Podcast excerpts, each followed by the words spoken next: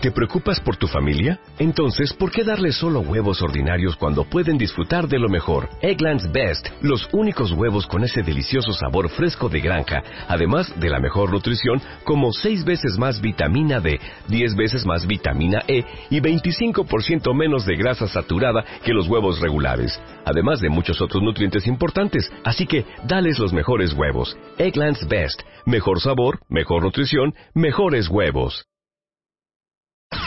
Este mes de agosto, en Revista MOA, La Suerte.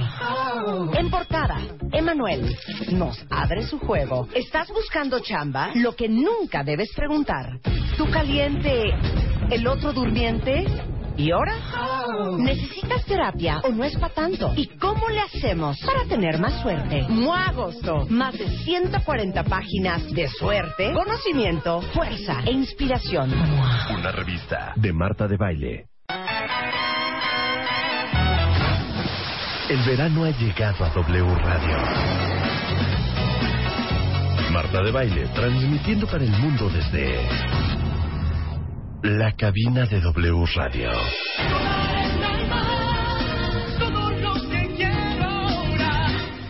Comenzamos.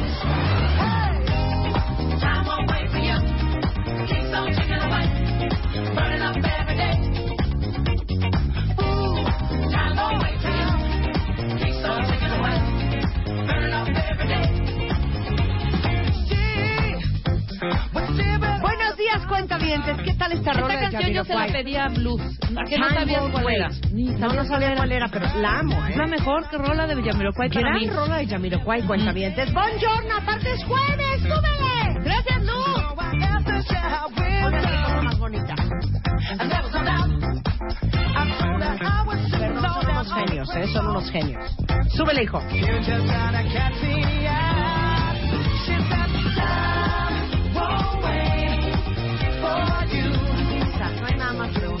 De Jamiroquai. Es la verdad, cuentavientes.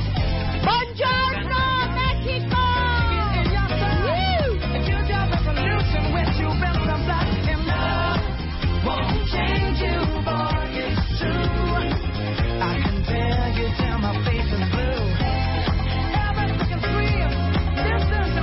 Increíble rola de Jamiroquai. Se llama Won't Wait.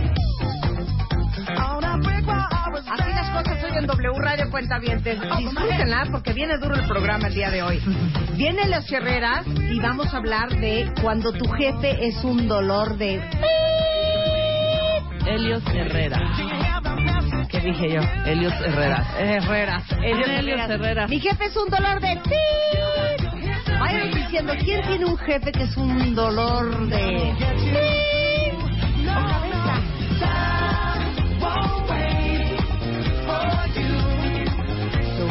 Justamente uno de los temas centrales de la revista MOA del mes de agosto.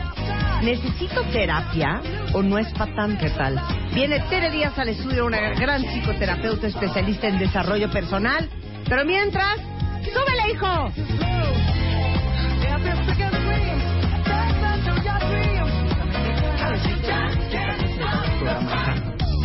¡Súbele, hijo! ¡Chino!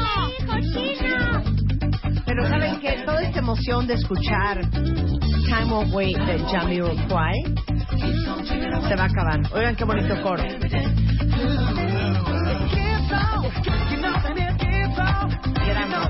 ¿De qué disco es esta canción, Luz?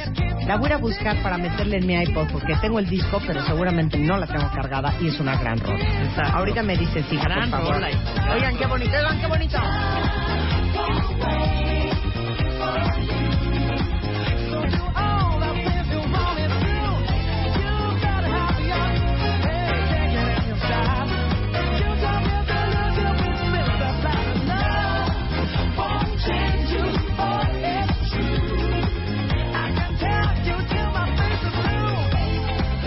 Del álbum Dynamite de Jamiroquai, por si la quieren rescatar, se llama Time Won't Wait. Y se acabó la diversión.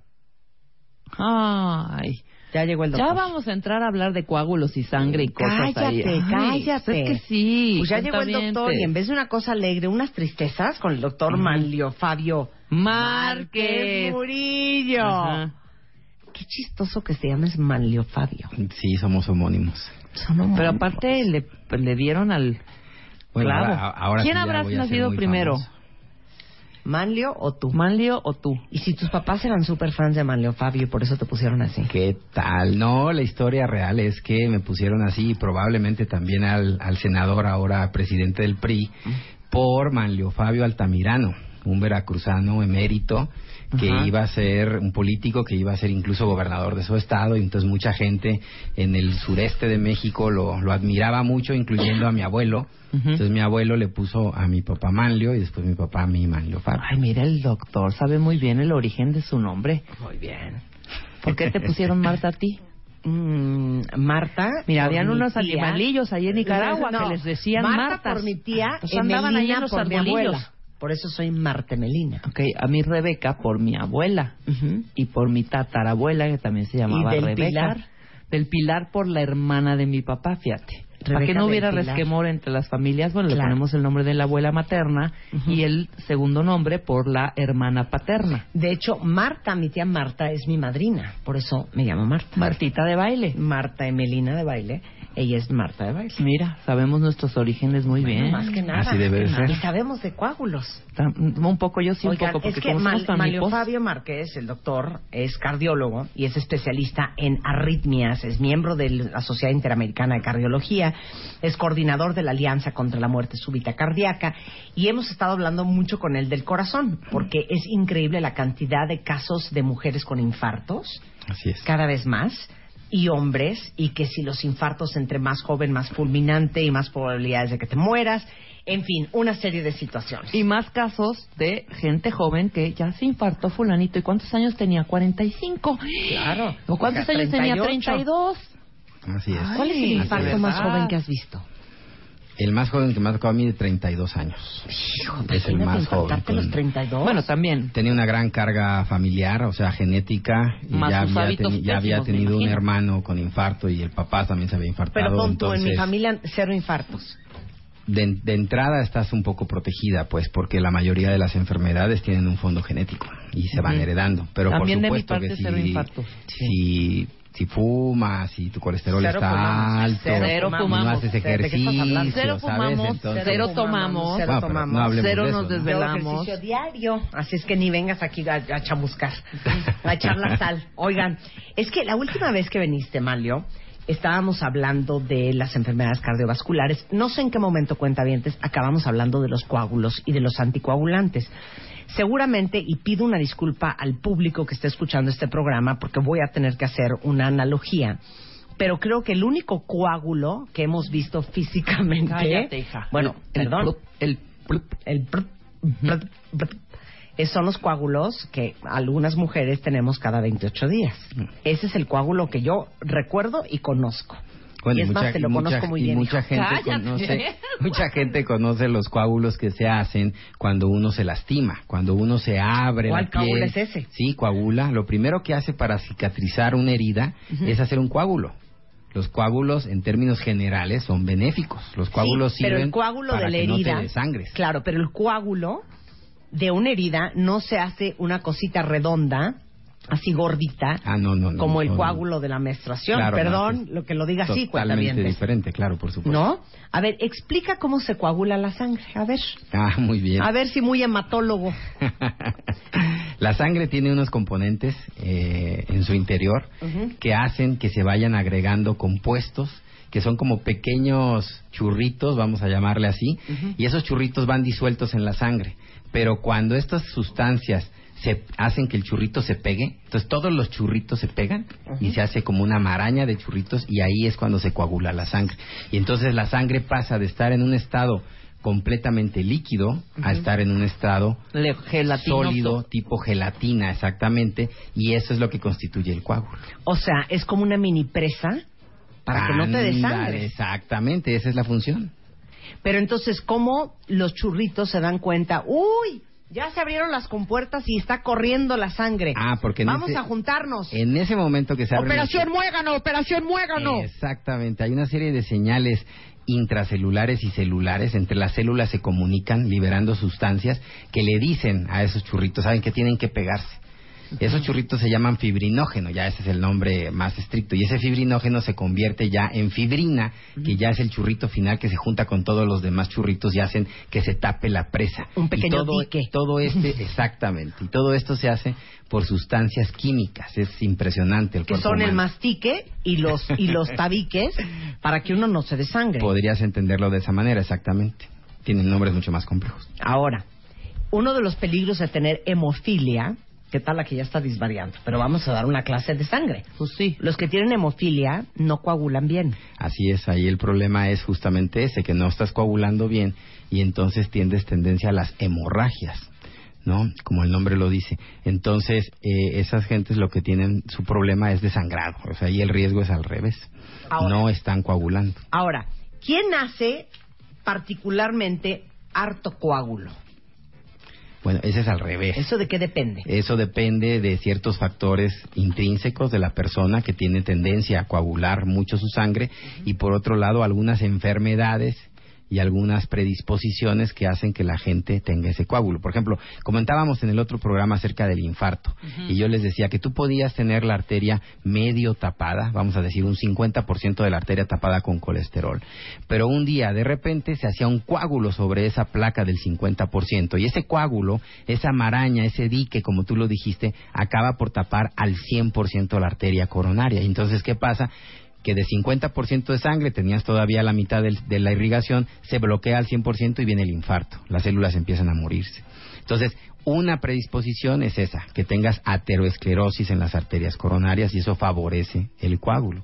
Otra predisposición en otro territorio completamente diferente, por ejemplo en las piernas, es que la gente se quede acostada mucho tiempo. Cuando la gente se queda acostada mucho tiempo ocurre una cosa que se llama éstasis, quiere decir que la sangre se queda estancada y eso favorece que la sangre se coagule. Entonces, por eso, cuando alguien lo operan, lo tratan de levantar a caminar lo más rápido posible. eso? Claro, por supuesto. Y usted sabe tantas De cosas. darte tus pasitos ahí en el cuarto. Por eso no has terminado de parir cuando ya te quieren levantar. Así es, exactamente, y te ponen las medias elásticas, esas que les molestan A un ver, ¿las montón porque están hinchadas, igual para aumentar la circulación de la sangre, en este caso venosa, para que no se quede la sangre estancada. Haz de cuenta que estás como exprimiendo las venas para que regrese la sangre al corazón. Pero igual en los aviones. Ah, claro, en los aviones es súper importante. Por eso ahora, si se han fijado en los vuelos, digamos, transatlánticos, ¿no? Que duran 13 horas, te, te ponen, tanto en la hojita que te ponen al frente del avión como en, el, en la pantallita, te ponen a hacer ejercicios con las piernas. Te dicen, primero, no se quede todo el tiempo sentado, procure caminar en el pasillo, este, levántese para ir al baño y si no, haga ejercicios con las piernas. Te, te piden que te pongas como de puntitas para que se mueva y, y para que hagas ejercicio con los gastrocnemios, que son los músculos gemelos que tenemos en las piernas, y entonces se muevan la sangre. Si no, ¿qué es lo que pasa? Cuando te quedas sentado mucho tiempo en el autobús o en el avión, cuando llegas a tu destino, ¿cómo llegas? Todo hinchado de las piernas. ¿Por qué? Cañón. Ah, porque la sangre se estanca y entonces empieza a, a extravasarse, a salirse de los vasos y se hinchan las piernas. Pero eso no es ningún problema, es nada más estético. Lo malo es que aparte, se- si alguien tiene la predisposición, le puede hacer un coágulo en la vena. ¿Y qué es lo peor? Ese coágulo, cuando te levantas a caminar, se mueve de la venita, se va al corazón y del corazón pasa al pulmón y hace una embolia pulmonar, que es peligrosísimo, potencialmente fatal. Oye, perdón, no quiero asustar a nadie, pero ¿cuántos de ustedes van en un vuelo, se quitan los zapatos y cuando te los quieres volver a poner, ese No zapato no entra? Así es, imagínense eso, pero si tienes la predisposición genética o hereditaria familiar Claro. a hacer coágulos. Claro, ahora, ¿cómo sabes que tienes la predisposición genética? Bueno, la mayor parte de los casos ya alguien en tu familia tuvo o una tromboembolia pulmonar o algún otro problema de, se le llama embolismo al hecho de que se haga un coágulo y se vaya, por ejemplo, a un riñón, que se vaya a un intestino, ¿sí? Entonces, cuando ya tienes ese antecedente, primer punto. Segundo punto, cuando ya te pasó. Hay gente que ya tuvo una pequeña embolia pulmonar, sobreviven sin ningún problema, pero tienen que estar toda la vida anticoagulados, esos están en más riesgo. Ok, pero si nunca, nadie en tu familia ha tenido eso. Bueno, mi papá tiene flebitis. Mi papá tiene si tienes flebitis. enfermedad venosa, como en este caso la flebitis, también te predispone a eso. Esas cosas son las que te predisponen. Ahora, si nunca lo has tenido, bueno, la probabilidad es baja, pero es mejor hacer los ejercicios, tomar mucha agua durante el viaje para que no te vaya a dar un embolia. Eso en el avión. Eso en el avión. No estar mucho tiempo sentado. Así es. Hacer ejercicios con las piernas como si estuvieras de, de puntitas. ya los estoy haciendo ahorita. Desde ahorita, Sí, yo también. exactamente. Oye, yo tengo una pregunta, doctor. No sé si la se la sepa. ¿A qué velocidad corre la sangre por nuestras venas? Uy, no la recuerdo en este momento. Pero es como tipo qué? O sea, será Pero es bastante rápido, porque ¿Es así como, nosotros la sangre tiene la sangre tiene que eh, tenemos 5 litros de sangre aproximadamente en nuestro cuerpo y cada minuto pasa esa misma sangre da toda la vuelta al sistema circulatorio. O sea, échale Entonces cálculos. va muy rápido, va muy rápido. Sí, va rapidísimo. A ver, Así Luis, averíguate Sí, a qué ¿a qué velocidad, velocidad viaja la la sangre?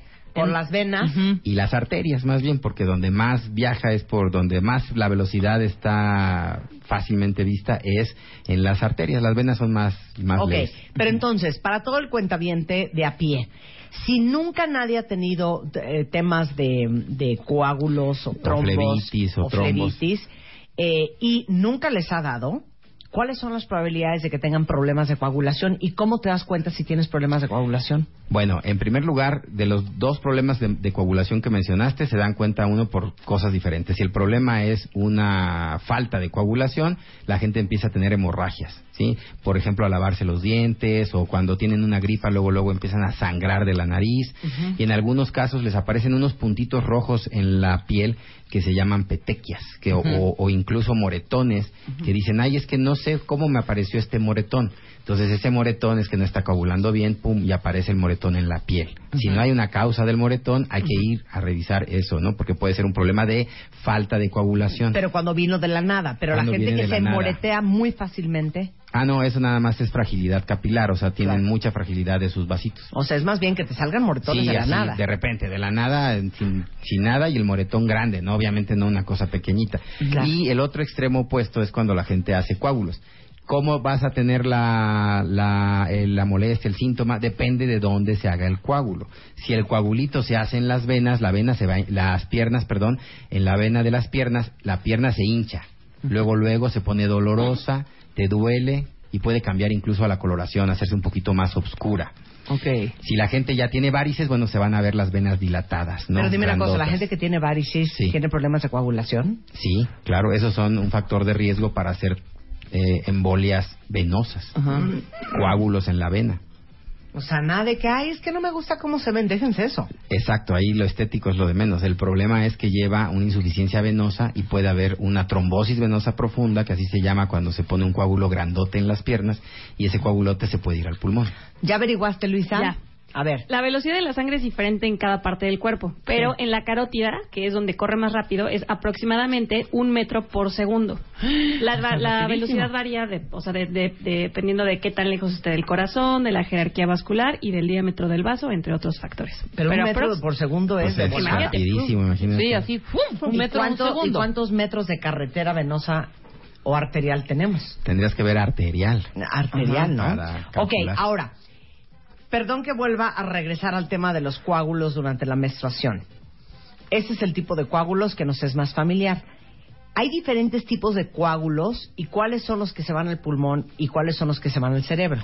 Y cómo son físicamente y de qué tamaño. Todo eso quiero saber. El coágulo, haz de cuenta, eh, como tú lo has mencionado, es la agrupación de la sangre. Se ve rojo, color púrpura, chiquito, generalmente, dependiendo del vaso en- o el lugar donde se forme. Los coágulos más grandes son los que se forman adentro del corazón y pueden llegar a medir uno, dos o hasta tres centímetros, o sea, O sea, muy, muy grandes. Coagulote Coagulotes, grande. exactamente. La mayoría no son tan grandes, son menos de un centímetro, son pequeñitos y entonces, dependiendo dónde se formen, es a dónde se van. Si se forman, por ejemplo, les comentaba yo, en las piernas, ese coágulo va a tender a subir hasta el lado derecho del corazón y de ahí pasar al pulmón. Y en el pulmón hagan de cuenta que fuera como un túnel, ¿sí? ¿Sí? Como un túnel que al principio es ancho y después se va Como un estrechando, embudo. como un embudo. Entonces, dependiendo del tamaño del coágulo, va a llegar un momento en el que va a tapar ese embudo. ¿O Ahora- no? O no, si claro, es muy ¿no? chiquito, si es muy chiquito, va a ser hasta a el ser- final. Ajá. Exacto, y si es muy grande lo va a tapar al principio. Y de eso va a depender el cuadro clínico.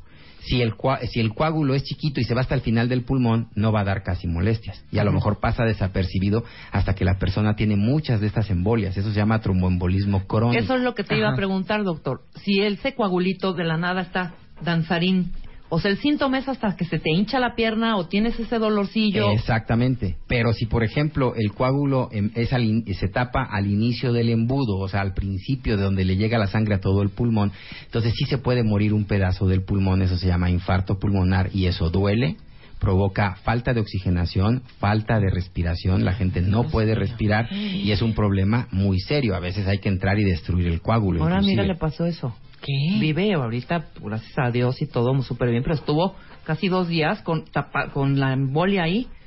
Igual, le hicieron una operacióncilla, chiquita, menor, pero nunca supo que tenía ese coagulito y de repente empezó a sentir, primero, sus síntomas fueron taquicardia, dolor en el tórax impresionante y dolor en una pierna.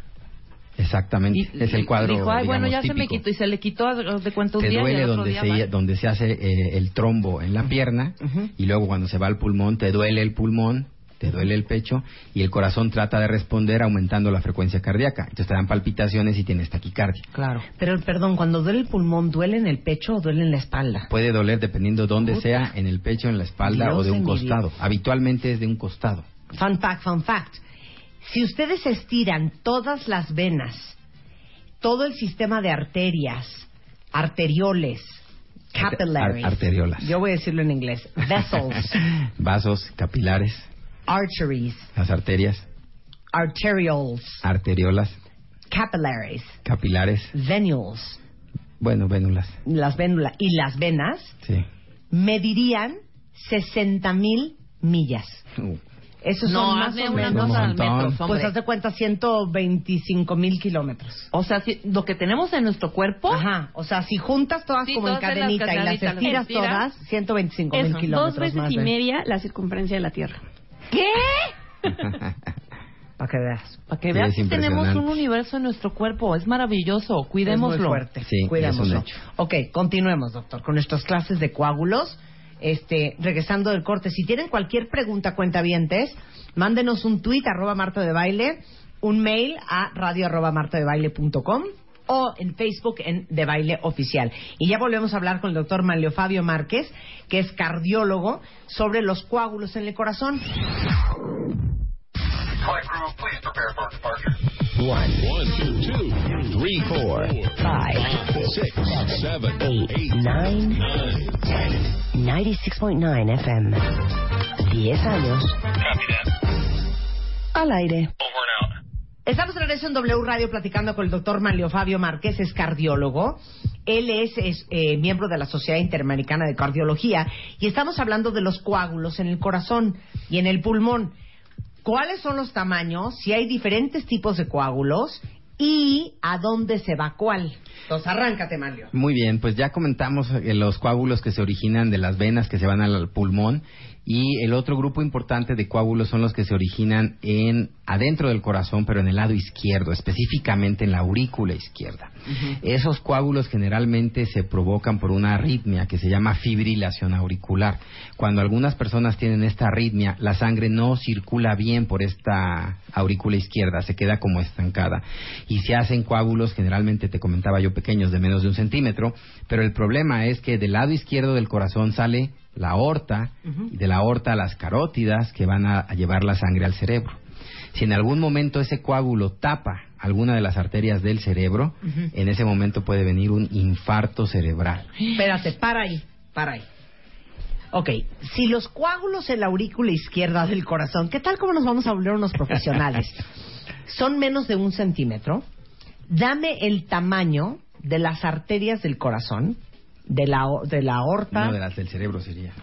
Ok, pero pasa el, Para, no, pasa perfecto. Por la, aorta mide 3 centímetros, o sea, por ahí pasa perfecto. Por ahí va a pasar Y luego las carótidas deben de medir uno y medio, o sea, pasa también súper bien. No sé exactamente cuánto, pero pasa muy bien. El problema es cuando ya llega a los vasos del cerebro, que esos sí son todos menores de un centímetro. Y entonces ahí es donde, ahí se, es donde se atora, exactamente. Entonces te tapa una vasito de una arteria del cerebro, no le llega sangre a la zona que debería de irrigar esa arteria y las neuronas se mueren.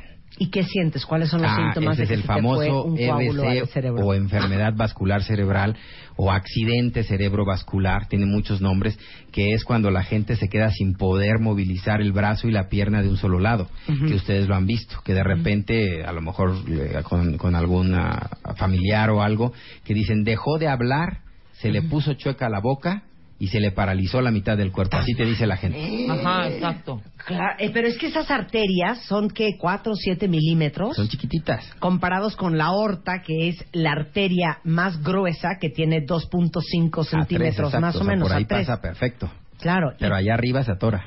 Eh, Y entonces la consecuencia aquí es una, una consecuencia neurológica. Ahora, ¿qué pasa? El cuerpo inmediatamente trata de deshacer ese coágulo. Hay una reacción inmediata, echas a andar una serie de mecanismos para tratar de acabar con ese coágulo que aquí está en forma innecesaria.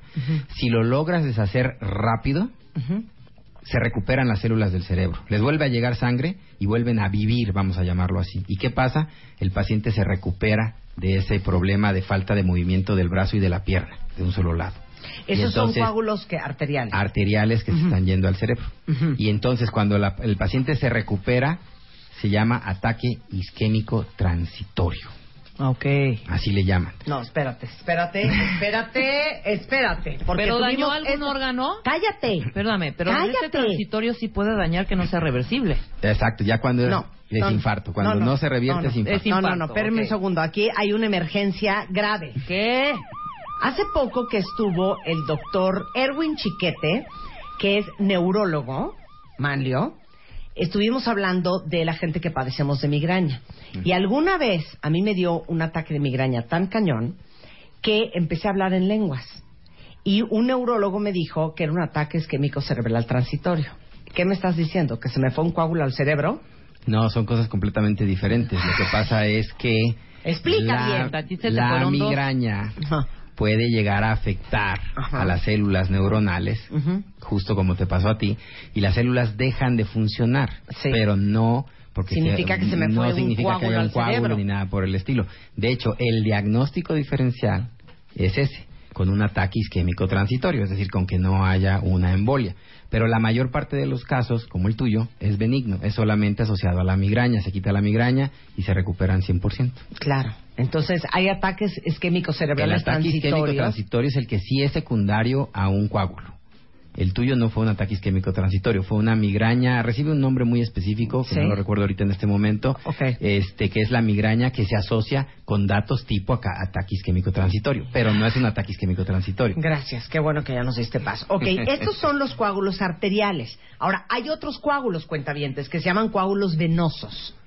Y Los coágulos venosos se forman eh, en la segunda parte del sistema circulatorio, que es la parte venosa, la que regresa la sangre al corazón, y se pueden formar, por ejemplo, a nivel de las arterias renales y tapar una de las arterias renales. Se pueden también formar a nivel de los intestinos. Hay unas venas que se llaman mesentéricas, ahí también se pueden tapar y producen un cuadro muy grave de dolor abdominal que se llama trombosis mesentérica aparte del que ya comentamos típico o más común de las venas de las piernas que se va al pulmón y que se llama embolia pulmonar. Ok, ¿hay algo que podemos estar haciendo todos los días que ayuda a que produzca nuestro cuerpo coágulos? Pues básicamente lo que pudieran hacer más bien es no estar haciendo ejercicio, por ejemplo. Sí, o sea, son las cosas que te ayudan a que se hagan los coágulos. ¿Y el cigarrito? Y si tú le agregas cosas como el cigarro que da- lastima las paredes de las arterias y de las venas, eso también puede favorecer la formación de los Los coágulos. anticonceptivos Esta- también, ¿no? También los anticonceptivos eh, hormonales pueden favorecer la aparición de los coágulos. Todo eso puede favorecer la aparición de los coágulos. Pero entonces tú como cardiólogo, pe- pe- pensemos en ustedes, cuentavientes que toman anticonceptivos. Si, si hay historia de problemas de coagulación en su familia, les dirías, no se tomen un anticonceptivo. Así es, definitivamente. De hecho, es obligación del, del ginecólogo o la ginecóloga cuando tienen que recetarlos verificar si personalmente la paciente nunca ha tenido eh, trombosis, porque a veces pudo haber tenido una trombosis y nadie se dio cuenta, pero le ves las piernas y, están, están hinchadas, están con pigmentación café, que nosotros le llamamos pigmentación ocre, ¿no? Y se ven las varices. Entonces sabes que esa no es una paciente candidata ideal para los anticonceptivos. Por eso es que es importante ir con el doctor, ¿no? Y no autorrecetarse, porque, ay, que mira, esos anticonceptivos a mí me cayeron muy bien, ¿no? Tómatelos tú. No, tienes que ir con el doctor porque él es el responsable de verificar que sí los puedas Tu tomar. médico porque si no, familia, claro. Exactamente, te puede venir una tromboembolia. ¿Y esto Ahora. es mito o realidad? Lo de que hace años, ahorita evidentemente no lo hacemos, yo no lo hago, pero es, tómate media aspirinita todos los días para que tu sangre circule y no sé qué. ¿Esto qué onda? ¿Es bueno, es malo o qué? No, es muy bueno. La aspirina sirve sobre todo para prevenir los coágulos arteriales, los que habíamos comentado, de tanto los de la aurícula izquierda por la fibrilación auricular como los de las coronarias cuando se van a tapar.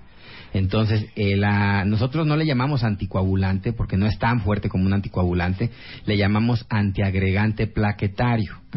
Evita que las plaquetas, aquí las plaquetas en vez de ser como los churritos serían como cacahuates, vamos a decirlo así, porque son redonditas, evita que las plaquetas se unan todas y también tapen, entonces ese se llama antiagregante plaquetario. Pero mira, para los cuentavientes, como dices tú, le pueden llamar que es un anticoagulante y no pasa absolutamente nada. La aspirina a dosis bajas, ojo, esto es muy importante, no la aspirina de un gramo que usas para el dolor de cabeza, la aspirina a menos de 300 miligramos diarios puede ayudarte a prevenir coágulos. Ok. Pero todos deberíamos de tomarnos eso. No, eso solamente, ¿por qué? Porque obviamente puedes traer otras cosas, gastritis claro, y otras cosas, sí. ¿no? O ser Pero dependiendo de la edad, de tus antecedentes personales y familiares, puedes empezar a tomar aspirina y se puede tomar diario sin ningún problema, 100 miligramos, que se llama aspirina Protect y sirve para protegerte de infartos y de embolias. Por eso, pero por ejemplo, las personas que fuman, como Rebeca, vale la pena que se tome su aspirina No es diario cierto, y bebe. no es cierto. Y bebe. Bueno, y no hace ejercicio, perdón. El paracetamol si se van, sirve- ¿usted si se van juntando factores de riesgo, como en este caso, falta de ejercicio, sedentarismo y tabaquismo, sí sería conveniente, por lo menos cada tercer día. Órale. Entonces sí, un día sí, un día no, un día sí, un día no, no. un día sí, un No, día no. pues mejor hay que dejar Menos de tomar. 100 miligramos, Y de Así fumar. 100 miligramos es la dosis este, estándar en México. que es acel, acel- Acetil, acetil. Ácido acetil salicílico. Pero ahí te encargo la ácido gastritis, acetil doctor. salicílico. La- fíjate que la gastritis se da solamente a dosis altas de aspirina, es decir, de 500 miligramos en adelante. Ah. En cambio, con las dosis bajitas de 300 o menos es muy raro. Y aparte, las presentaciones que se usan para tomar diario tienen una protección para que no dañen al estómago, que se llama capa entérica, No, que pues quiere la decir que no se disuelve en el estómago, sino que se disuelve hasta que pasa al intestino y ya no te da gastritis. No, nada más te da una colitis infernal. No, tampoco. Oye, a ver, Manlio.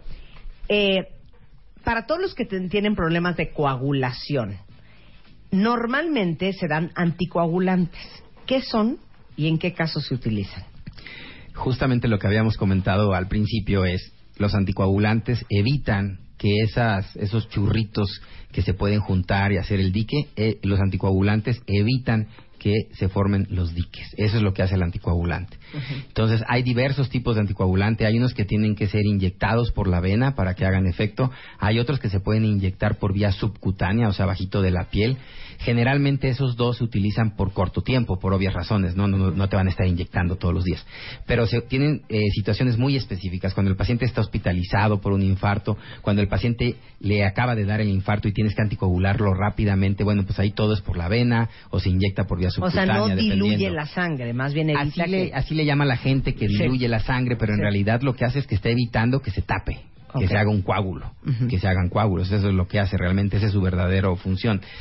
Eh, en otro contexto, cuando el paciente ya requiere lo que se llama una anticoagulación crónica, es decir, a largo plazo, vamos a dar un ejemplo.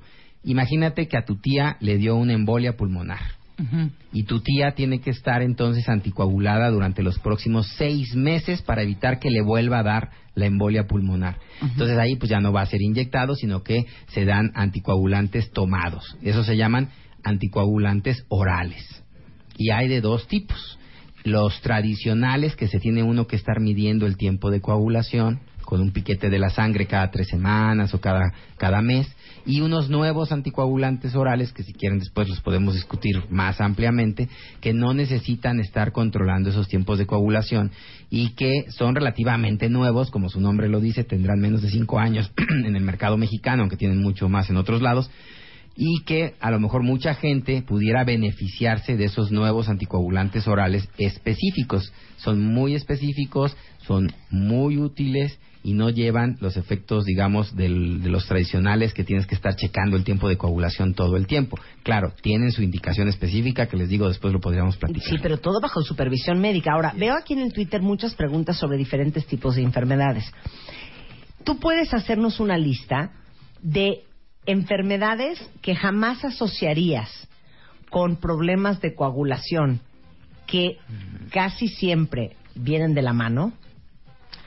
Sí, por ejemplo, algo que uno nunca pensaría, ¿no? Digo, ya te dio un cáncer, ¿no? Pues ya dices tú, con eso es suficiente, ¿no? Y resulta que el cáncer, algunos tipos de cáncer obviamente predisponen a la trombosis, predisponen a la formación de coágulos. Obviamente ahí tú... Así se llama trombosis, es la trombosis, predisposición, de hacer predisposición de hacer coágulos. Entonces, algunos tipos de cáncer predisponen a eso.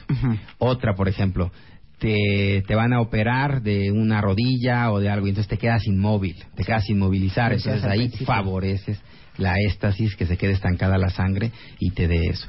Algunas enfermedades inmunológicas, por ejemplo el lupus eritematoso sistémico o el síndrome de antifosfolípidos, que son muy específicas, pero a la gente generalmente tiene muchos dolores articulares, con mucha inflamación, con mucha artritis, y ya fueron diagnosticados con esa enfermedad. Eso predispone a la formación de trombos o de coágulos. Diabetes, hipertiroidismo, hipotiroidismo.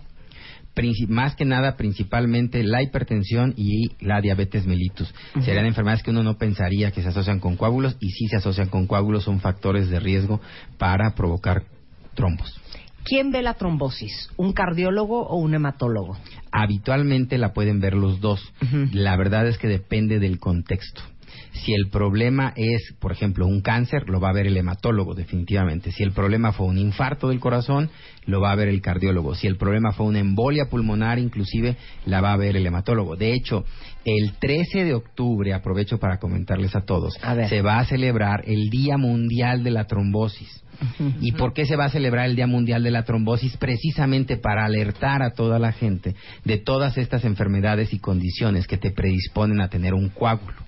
Y este Día Mundial de la Trombosis no lo hace nada más un cardiólogo o un, o un este, hematólogo, lo hacen todos, el cardiólogo, el hematólogo, el, el neumólogo. ¿Por qué? Porque afecta a muchos órganos donde puede haber la trombosis y la mayoría de estas especialidades necesitan conocer y tratar estos coágulos y conocer de anticoagulación. Ok, ahí te va otra pregunta. Para todos los hipocondriacos, este, en- a nombre de todos ustedes, hago la siguiente eh, duda.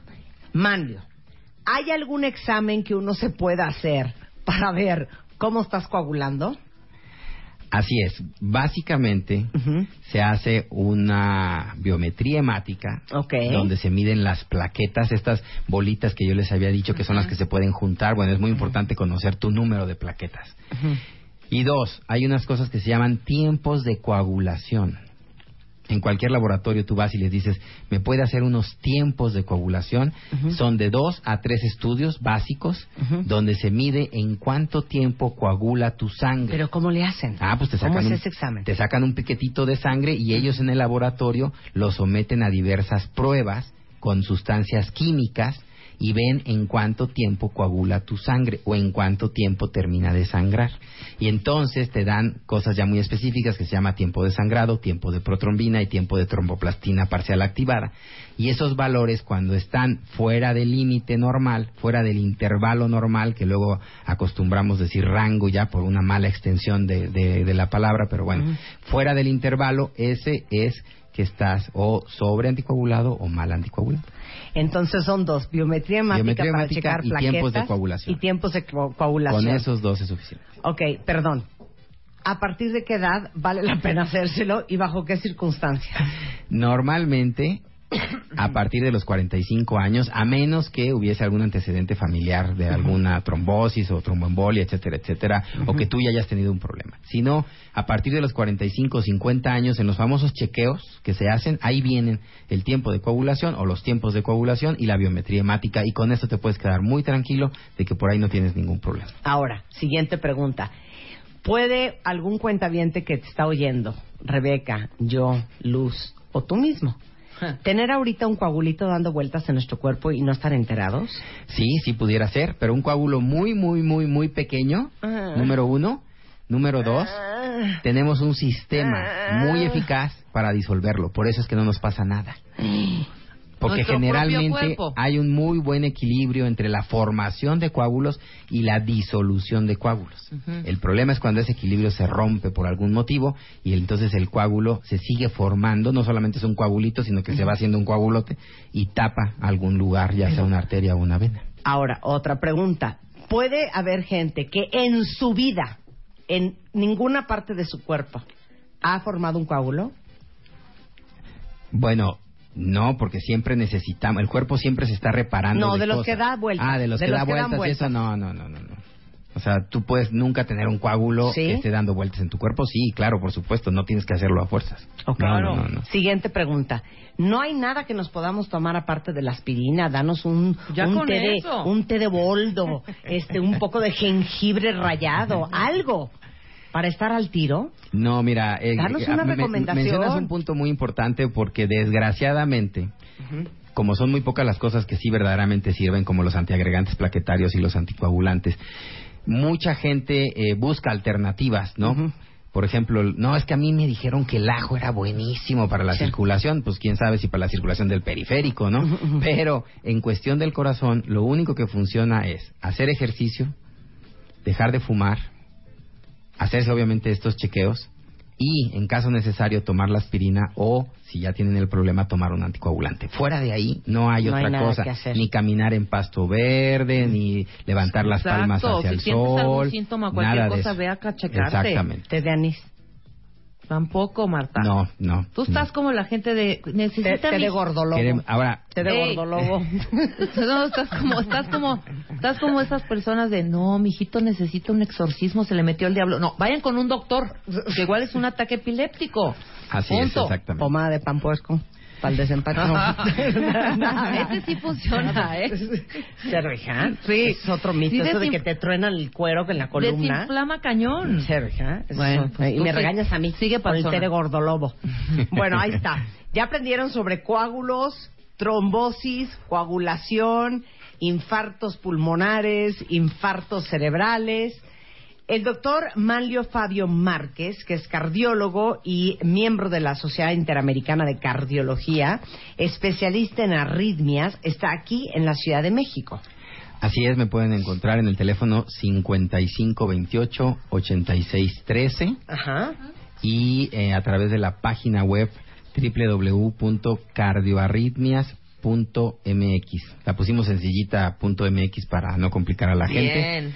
Y mi correo electrónico, igual que mi nombre, manlio.marquez.gmail.com. Te queremos, Manlio. Es un placer, como siempre, platicar Mucho. ¿En contigo. qué, en qué hospital Gracias, estás? igualmente. ¿Estás aquí en... Médica Sur. En Médica Sur, En muy Médica bien, Muy Sur. bien, lo que se nos ofrezca. Un Cerquita. electrocardiograma, un té de gordolobo. Oye, ¿y la cafeína del café? ¿Tampoco? Y ¿No la, nos sirve? la cafeína nos sirve para que te sientas bien, obviamente es un estimulante muy poderoso. Sí. Eh, lo que sí les puedo decir de bueno es que no les pasa nada si toman mucho café y si están acostumbrados a tomar café. El problema es cuando no estás acostumbrado a tomar Claro. café y de repente un día quieres para pasar el examen tomarte cinco tazas de café, pues Ahí sí te, te da la taquicardia. Ah, bueno, pues a todos mis cuentavientes que son coffee lovers, ahí les van unos datos. El café protege, Manlio, las neuronas con vitaminas, minerales y carbohidratos, además de que la cafeína genera dopamina, que es este neurotransmisor eh, que conocen ustedes muy bien, entrenados por el doctor Eduardo Calixto, que es neurofisiólogo, que te da energía en la mente. Además, el café ayuda a metabolizar mejor el azúcar por compuestos como el magnesio, cromo y cafeína que suben el nivel de insulina y eso hace que tu organismo procese mejor la glucosa. Incluso si andan con un genio del infierno, el café también produce serotonina. ¿Conoces la serotonina Por también muy bien? y noradrenalina, que son dos hormonas que hacen que nos sintamos felices y con bienestar. Todo esto es avalado por estudios que han hecho muchos investigadores en todo el mundo para realmente saber qué tan bueno o malo es el café. Si ustedes ven en la revista del mes de agosto, MOA, van a encontrar un chorro de fun facts, cortesía de Café Garat, el café de altura, que se dieron a la labor de investigar fun facts sobre el café que están en nuestra revista. Y se nota que hay gente a la que le falta un buen café por la mañana porque de veras no se les baja el mal humor en todo el día o andan totalmente jetones, o sea, dormidos. Entonces, cuéntenos en Twitter qué tanto han padecido por gente que no se toma su tacita de café o cómo han visto que baja la productividad de ustedes o alguien más porque no se tomaron su tacita de café. Ya saben que Garat es un café de altura de venta en todos los supermercados. Y con eso hacemos un corte y regresando vamos a hablar con Helio Herrera de cuando tu jefe es un dolor de pi cabeza. En W Radio. El verano ya está aquí.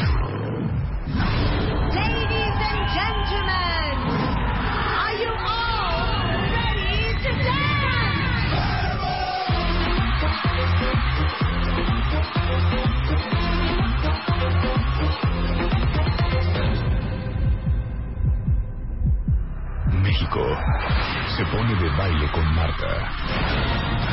Take out your dancing shoes. Décimo aniversario. Próximamente. Solo por W Radio. 11.04 de la mañana en W Radio. A ver, cuentavientes. Tantos psicólogos, tantos psiquiatras, tantos terapeutas, meditadores, yogis, tanta gente que ha pasado por este programa y tantas veces que hemos hablado de una corriente, de otra, de un estilo, de otro, con un tipo de especialista, con otro, desde el desarrollo humano hasta gestalt, hasta junguiano, hasta... Eh, terapia conductual, conductiva, ¿cómo se dice? Conductiva, Eh, cognitiva conductual. conductual. Ra- racional, Racional, emotiva, gestalt, junguiano, psicoanálisis, bueno, ¿qué otras me faltan? musicoterapia. Musicoter to- risoterapia, risoterapia, psicoterapia corporal. Exacto, todas esas. La pregunta hoy para Tere Díaz, que justamente es psicoterapeuta, es ¿cómo pueden saber ustedes si necesitan ir a terapia o no es para tanto? Que justamente fue uno de los artículos de la revista MOA de este mes de agosto. Porque dices, ay, pero esto lo resuelvo solo. O ay, es que Le a pregunto a mi mamá, le pregunto Sí, a le mi pregunto mamá. a mi mamá, no hombre, con una tarde de cafecito con mis brothers, saco este tema adelante. ¿Cuándo no es para tanto y cuándo neta si necesitas ir a terapia? Arráncate, Tere. Me arranco. Fíjate que me gusta mucho tu introducción porque pareciera que para consultar si está este una pared de ¿cómo se dice? craquelada o medio rota o si tengo un rollo fiscal, o sea, somos muy buenos para consultar para muchas cosas. Ajá. Pero todavía hay un supuesto de que yo tengo que arreglar mis problemas. Hay hay ahí una cosita de ay eso, perdón, tabú. no- no, un tabú. Es un tabú. Eso no lo preguntes, oye, eso, perdón, no vamos a poder, las parejas, es típico, oye, no vamos a poder nosotros solos Claro. con lo nuestro. Claro. Eso es bien interesante y yo creo que queda de un rezago ancestral de patología. No, si yo consulto a un psicólogo y hay gente que me dice, ya llegué con mi loquera, literal, así lo dicen, Sí. es que estoy mal, es que soy, estoy loco. Viene, yo creo que deriva de la idea de enfermedad. Y eso es yo creo que lo que primero que tenemos que quitar. Sin embargo, ¿cómo? Perdón, no hay que quitar eso. Más bien, es lo que hay, primero que hay que aceptar. Les tengo una noticia. Sí, el 99.9% de la población sí estamos enfermos. Sí, o tenemos problemas. Sí, tenemos nuestra problemas. claro. Tenemos, ¿Y por qué pensar que eso es necesariamente anormal? Claro. Como si atravesar eso es demasiada normalidad. Pues todos seríamos bien anormales, como Claro. dices tú, porque tenemos esos rollos. Es más, con todo respeto para los cuentavientes que están escuchando este programa, que hasta este momento están invictos, yo no concibo, no entiendo cómo resulta ser que en tu vida hayas ido a terapia. Yo en mi vida he ido a terapia. No entiendo eso. No en mi vida. Es que fíjate, hay que hacer distinciones. Yo creo que hay personas que construyen, hay gente, mira, el mundo es complejo. Hay mucha complejidad, se hizo mucho mucho más difícil la vida. Antes, tú, tú, tú pregúntale a quién iba sobreviviendo, resolviendo sus cosas y la cosa de ir a consultar, hazle como puedas. Había menos problemas, menos contradicciones.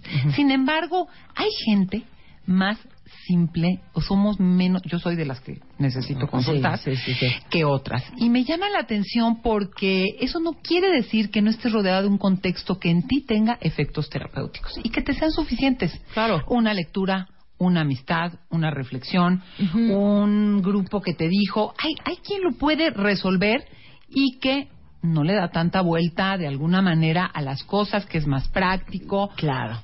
Entonces, que tiene mucha se- inteligencia emocional. Rebeca, sí te diría que son extremos. Sí hay mucha gente que está ahí, Ujú. pero en los extremos está el otro. Sí, El claro. que no da un paso si no le pre- Ahora, manda un chat a su terapeuta. Claro. Y, y no, yo bueno, siento que no es, no es necesario tampoco tener un grave problema o tener 20 mil marañas para ir a terapia, sino para conocerte un poco más también. O para Muchas prevenir, dices, ya te, se te está enredando la madeja. Exactamente. Híjole, ¿por qué no antes de llegar? Y hay gente que llega, a mí me sorprende. Mira, como que ya nos pasó esto, ya nos dijimos dos, tres, estamos bien, no hay un mayor pero un problema, iba a decir PEX, no lo dije, pero ya empieza a haber algo que, a ver, ¿cómo podemos prevenir? ¿Cómo podemos introducir una técnica de comunicación? Entonces, bueno, están esos dos extremos. Quien nunca ha ido y no lo necesita y resuelve bien. Quien nunca ha ido y no lo necesita, y a cómo jode a su entorno, ¿eh? Ah, claro, claro, claro. Ah, sí, no falta el que no, espérame, eso es para gente y todos ahí, este, Eh, Por entre, favor, ve a terapia. entre madreados física y emocionalmente que dices, hay un caso extremo, y ahí sí me atrevo a decir, Marta, de rigidez y patología, que hay una ceguera de no tengo nada, yo no puedo, yo no quiero, no es mi problema, es el tuyo, y que estamos entrando en territorios muy complejos. Hay quien nunca pide ayuda y hay, hasta que lo abandonan o lo amenazan o Claro, tal y la necesita gritos. y la Sí, pida. Sí. Este, pero estamos hablando de rigideces de carácter y francamente de patologías. No me digan que no conocen a alguien que va haciendo, deshaciendo, diciendo un su y no ve ni el sufrimiento que genera. Claro, que y, le dices, terapia. ¿sabes qué, hijo? Neta, es más, le dices, no solamente te sugiero ir a terapia, neta, porfa, métete un chocho. Ah, o sea, bueno, ya, métete no. un chocho, ya. Muchos casos yo no sí. necesito chocho, yo no estoy deprimido, yo no necesito ir a terapia. ¿Para qué hablar de tus cosas? Yo lo puedo resolver todo solo. Y mientras tanto, como dices tú, toda la gente que lo rodea, estamos hasta los purititos. No, padeciendo cosas espantosas, Como ¿no? hay Y- también, como hay también gente que lleva años en terapia y sigues viendo los mismos patrones de Sí, conducta y no dices, avanza. "Ay, no es posible. Es que fíjate, y, y de veras, qué importante, y aquí me voy a cosas, ¿cómo elijo a quién, con quién estar? A mí sí llega gente que me dice, tantos años y, por ejemplo, en temas de parejas, que invisibilizan el tema, por decirte, de la violencia. Sí. Pero entonces hablaron del sadomasoquismo, hablaron de que ella le gustaba sufrir, o sea, y no hay una mirada en dónde estuviste, qué hiciste si estás trabajando temas de parejas. Hay que saber a quién elegir. Sí, claro. Hay gente que eh, ya se le volvió una adicción, ¿no? Ajá. Ya no necesita ni siquiera estar yendo Ah, a que terapia. van años y no que van años, exacto, que Que siguen en el mismo reel. Es que te voy a decir una cosa, la terapia te ayuda a ver cosas, pero la voluntad, o sea, tú puedes que saber quieres ver, claro. No, no, y, la- y, y requieres hacer cambios. O sea, el cambio se genera desde cierta acción. Sí puedes cambiar tus patrones, pero también puede ser, oye, hay unos que llegan a sus 40 años echándole la culpa a su mamá porque las, lo sobreprotegió. No, hijo, No, perdón, ya, la ya huella te de perdimos. abandono. O la Ah, huella de sí, abandono. ya, chale, o sea, hay un mismo. tema, y esto es bien interesante, en un mundo donde se pospone la, la- no se puede posponer fácilmente la gratificación. Nos nos perdonamos muy fácilmente eh, necesitamos gratificaciones inmediatas estar tranquilos en donde se requieren acciones para atravesar situaciones y cambiar. O sea, el cambio requiere de mi acción y de mi voluntad. Si yo no estoy dispuesto a moverme, puedo estar echado, tirado seis años oyendo, y mi mamá y mi papá, y no tengo esa fuerza que es la voluntad para moverme y actuar. Claro, y puedes ir 20 años a terapia. Saberlo sí todo. Engañar Oye, saberlo todo. Claro, y no hacer absolutamente nada, Nada. y darle la vuelta a todos tus terapeutas. Exactamente. No, y sobre todo tener un discurso que patente tu inmovilidad, tu inutilidad o, lo que- o tu sufrimiento, ¿eh? lo que quieras. Sí. Entonces, por supuesto que se puede, mira, como del chocho de la terapia, se puede abusar y mal usar. Yo creo que, y más en un mundo en el que vivimos que requiere respuestas rápidas, yo tampoco creo en esas terapias breves que a la primera que te dicen y te hacen ya todo cambió. Te puede dar una visión. Se requiere de un cierto tiempo, pero se requiere que haya algún cambio, alguna transformación. ¿Qué pasa? No toleramos el malestar. A nadie le gusta que le digan o que te activen o que te hagan ver o que te des cuenta de cosas que sí tú generaste o que te implique no estarle diciendo al Señor 20 veces, es que hiciste, es que no hiciste, es que no me...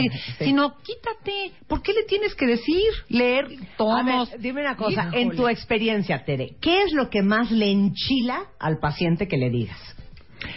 Eh, es que mira, depende del caso, pero en los casos de pareja, ver su parte ver la parte que ellos... Es que tenemos un discurso, pero, ¿qué te digo? Subrayado con comillas y letritas de colores y dibujos de lo que el otro hace, porque somos muy fáciles de ver lo que el otro hace. Sí. Pero cuando regresas y ves algo que hace la otra parte de la pareja y que cambiarla le implica salirse de su zona de confort, lo, lo dejas pasmado. Claro. O sea, es como esta cosa de ¿y por qué le sigues diciendo tales cosas si ya llevas seis años y no deja de hacerlo? Sí, arde horrendo cuando tú juras que después de tu super speech de por qué la otra persona es lo peor que hay en el mundo, se voltea a tu terapeuta y te voltea a ver a ti y te cuestiona a ti o simplemente no te da la razón. Claro. Que es un chila cañón. Exacto. Es un chila Pero es que aparte, fíjate, y te dice, el problema no es tu marido, eres tú. Ahí está el... o aunque estés correcta en tu discurso, en lo que dices y lo que ves, esa forma en la que tú lo quieres eh, solucionar no se No es, soluciona. claro. O sea, si tú sigues haciendo eso y diciendo eso más de lo mismo y quieres que ocurra algo distinto, no. Pero es que la persona lo que no quiere es moverse.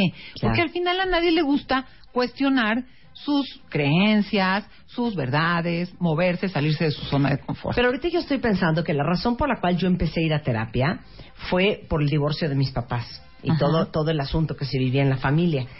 Y 18 años después, y ahora algunos otros más, en retrospectiva me doy cuenta que para lo que me ayudó la terapia es un poco lo que dijiste tú al principio, Rebeca. No solamente entendí cómo funciono, cómo pienso, cómo siento, en su momento a darle una diferente perspectiva y una explicación más profunda a la forma en que yo reaccionaba a las cosas que yo vivía en ese Claro. momento, luego a las a cómo vivo las relaciones, a las relaciones con los hombres, desde dónde me relaciono, por qué pienso como pienso y de veras fue 18 años de un gran conocimiento y profundo entendimiento de cómo De ti. funciono yo. Exactamente. Eso para mí fue la terapia. Y sabes que es que fíjate, al final eso a eso se remite, porque uno va pensando que te van a resolver algo. A veces las cosas no cambian tanto, porque a lo mejor tú misma, Marta, dices, seguro te has movido de donde estabas, pero hay una parte de estructura de carácter que tampoco cambia tanto. El que es Claro. acelerado es acelerado toda su vida. El que tiende a deprimirse tiende a deprimirse toda su vida. Puedes manejarlo mejor, pero ese autoconocimiento que es como tu estilo de carácter con que con el que enfrentas los problemas lo puedes manejar mejor. Claro. y saber cuándo estás azotada de más porque eres azotada o te estás acelerando de más porque eres acelerada y poder gestionarte a ti en las distintas circunstancias de tu vida individuales de trabajo personal de pareja etcétera.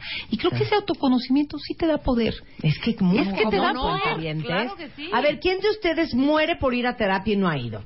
¿Quién de ustedes, en el fondo de su corazón, con la mano en la Biblia y en la otra en el corazón, sabe que tiene que ir a terapia y no quiere ir? ¿Y quién de ustedes va a terapia felizmente? Ah, Quiero todo eso por esa pregunta A ver, hay un test, vamos a hacer un test, Ahora. ¿no? ¿Hacen cita o no hacen cita para ir a terapia? A ver, arráncate, Tere. Mira, tenemos algunas preguntas.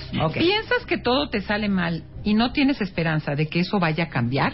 O sea, está la cosa de mm, fallo, no me resulta y ya, me empiezo a, dar, a tirar a que no. Sí, en lo personal, en lo No. profesional. Es, entonces, todas son no o sí, ¿no? Es no o sí. Ok. Habitualmente sientes tristeza, falta de ilusión, flojera y apatía.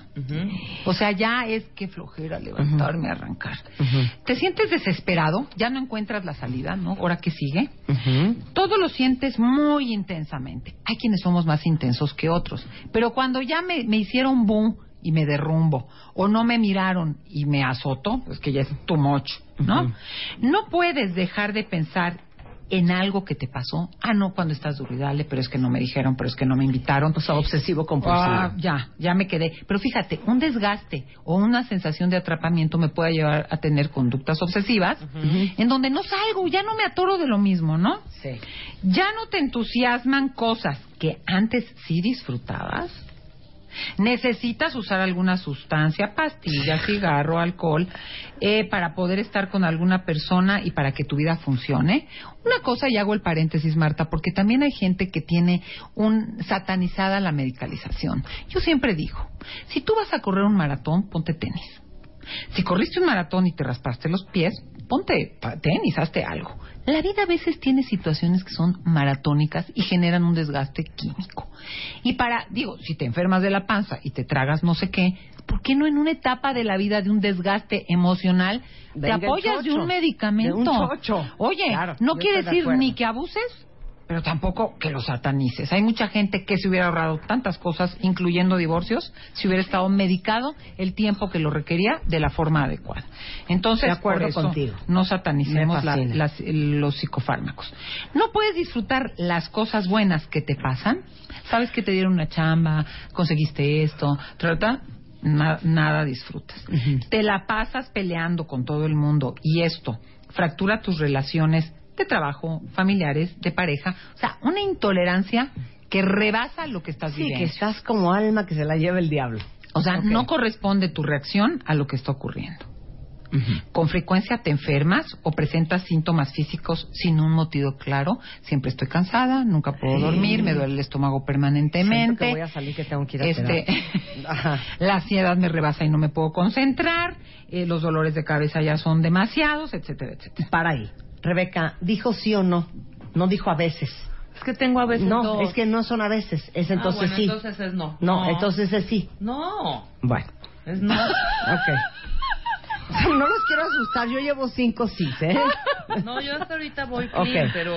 Me dio la cosa de saltar al final, fíjate. A ver. A, veces hago este desorden. ¿Tú A vas ver. en el mismo orden o no? No sé, yo Ah, voy bueno, no. a ti. Voy, voy a, voy a, voy a hacer Yo te que- estoy escuchando cómo Ok. va. Yo voy Bueno. en orden del, del artículo, ¿eh? Ok, Ah, entonces no voy a hacer desorden. ok. Lo que sientes y lo que piensas no re- corresponde a las situaciones que vives. Y aquí agrego algo. Todo mundo te dice que no es para tanto, que, que esto, que te ve mal. Todo mundo, hasta la gente que te quiere y en quien confías. Y tú estás necia o necio de que no. Qué raro, ¿no? Es como el borracho del periférico. Quieres cambiar algunas conductas, pero no sabes cómo o intentas cambiar, pero no lo logras. O sea, tienes claro que quieres quitar algo. Sí. Y estás tratando de hacerlo y no te sale. Sí. Bueno, pues es que hay algo O no que sabes estás- ni por dónde empezar. o por dónde Exacto. empezar. Ok. Entonces viene la frustración, nunca logro nada, me lo propongo y, y no, lo, no, no lo hago, ya dije y ya lo sé, pero no lo acometo, etcétera, etcétera. Tus amigos te dicen que están preocupados por ti, muchos, por varios, No, cero. frecuencia. ¿Tú por mí? No. A mí la neta. No, juro que no. No, cero preocupado. Que digas así de, güey. Hay un No, intercambio pues, de cero. miradas Cero. importante No, ahorita. No. No, no, ni yo, güey. Ok, seguro. Segurísima. Ok. ¿Nunca? Qué, qué bonito, ¿eh? ¿Nunca? No, soy nunca sí. En algún momento sí. Y Ok. lo platicamos y luego tú a mí una vez. Ok. ¿Te acuerdas esa? Ah. Están en la ronda de sinceridad, que siempre sirve, ¿eh? Porque creo que hay gente que sí ve cosas que uno no, No ve. Claro. Estás paralizado y no puedes tomar acciones para mejorar tu situación. Hay veces que sabes que tienes que tomar una decisión, que te tienes que mover de lugar y te pasmas. Sí, Tienes no. sentimientos fuertes que se apoderan de ti y no te dejan tener la vida que quieres tener, porque me da miedo, porque me da tal rabia, tal cosa, entonces me la paso peleándome, pero tampoco logro lo que quiero, o porque me derrumbo tan fácil y me pongo a llorar, ¿no? Eh, estás paralizado ya. No puedes funcionar en la vida cotidiana, no puedes ir a trabajar, no puedes salir a la calle, no puedes hacerte cargo de tus hijos, no, no puedes conseguir una chamba, etcétera, etcétera. Ajá. Te sientes solo e incomprendido. Nadie me entiende, nadie me pela. yo, ¿verdad? Ajá. ¿Ves amenazas en todo lo que te rodea? No me van a transar, seguro me van a quitar. Si digo tal cosa va a pasar. Bueno, pues si juntas varias de estas, habría que cuestionar qué grado de malestar manejas. Porque quiero decir Porque ¿cuántas algo. son Pero varias de estas? espérate, ¿Cuántas son varias de estas?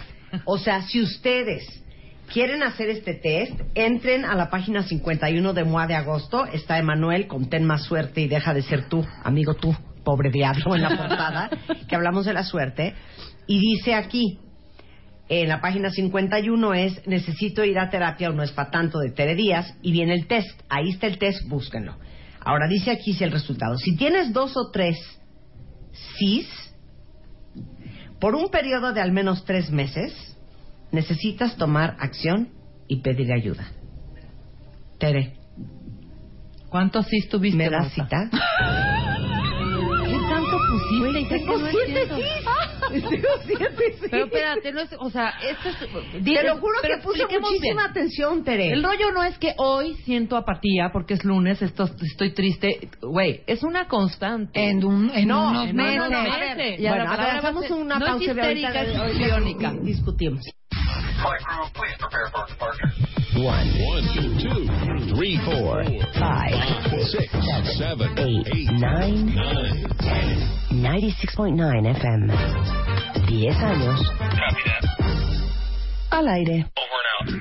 Estamos de regreso en W Radio como ca- urracas las tres discutiendo el punto Ajá. de que a mí me salieron siete sís en el examen de saber si necesitas regresar a terapia o ir a terapia por primera vez con Tere Díaz. Yo ya le pedí cita. Claro que me salieron siete Y sís. no es que nos estemos mintiendo unas a otras, No. pero perdóname, hija. O sea, Oye, yo no disfruto las cosas como antes. Fíjate que porque quiero- tengo tanto trabajo, tanto estrés, tanta carga, tanto Ah, bueno, cansancio. hija, pero sí, entonces yo tampoco. No, Ah, bueno, sí, no no, pero a ver, no, no, no, no es mentiroso. Es a ver, Tere, diferente. por orden. Es diferente que te Está la digan, ronda de vamos a sinceridad aquí a todo lo que Sí, Espérame, espérame, espérame. Yo- sinceridad. que diga, que diga Rebeca, teoría. por favor. Rebeca, habla, por favor. Es diferente que, tú- sí, claro, cuando tenías 20 años y me diste a meterte en una disco que igual era lo máximo, que ahora te digan, vamos a una disco, yo no lo disfruto igual. No, hija. Sí, oye, te fue impresionante en la conferencia de Zacatecas, no sabes qué contentos estuvieron. Ajá. Es una cosa buena. Sí, claro. Yo contesto, bueno, por eso. Entonces, ¿qué vamos a hacer el viernes en Toluca? No, pero en el fondito, hija, o sea, ¿qué fue lo primero Tú que... ya, ya, ya, no, ya no te paraste en ese lugar. sigue. Pero te voy a decir lo que me dijo hoy, al- me lo dijo en la mañana, güey, nos fue muy bien en Zacatecas. O sea, sí lo trae en el inconsciente y Bueno, salió. es que yo aquí observo algo. Bueno, O sea, de ¿puedo- alguna manera- decir? Adelante, doctor. Lo que quiero decir es que, claro, tú te vas poniendo retos más fuertes,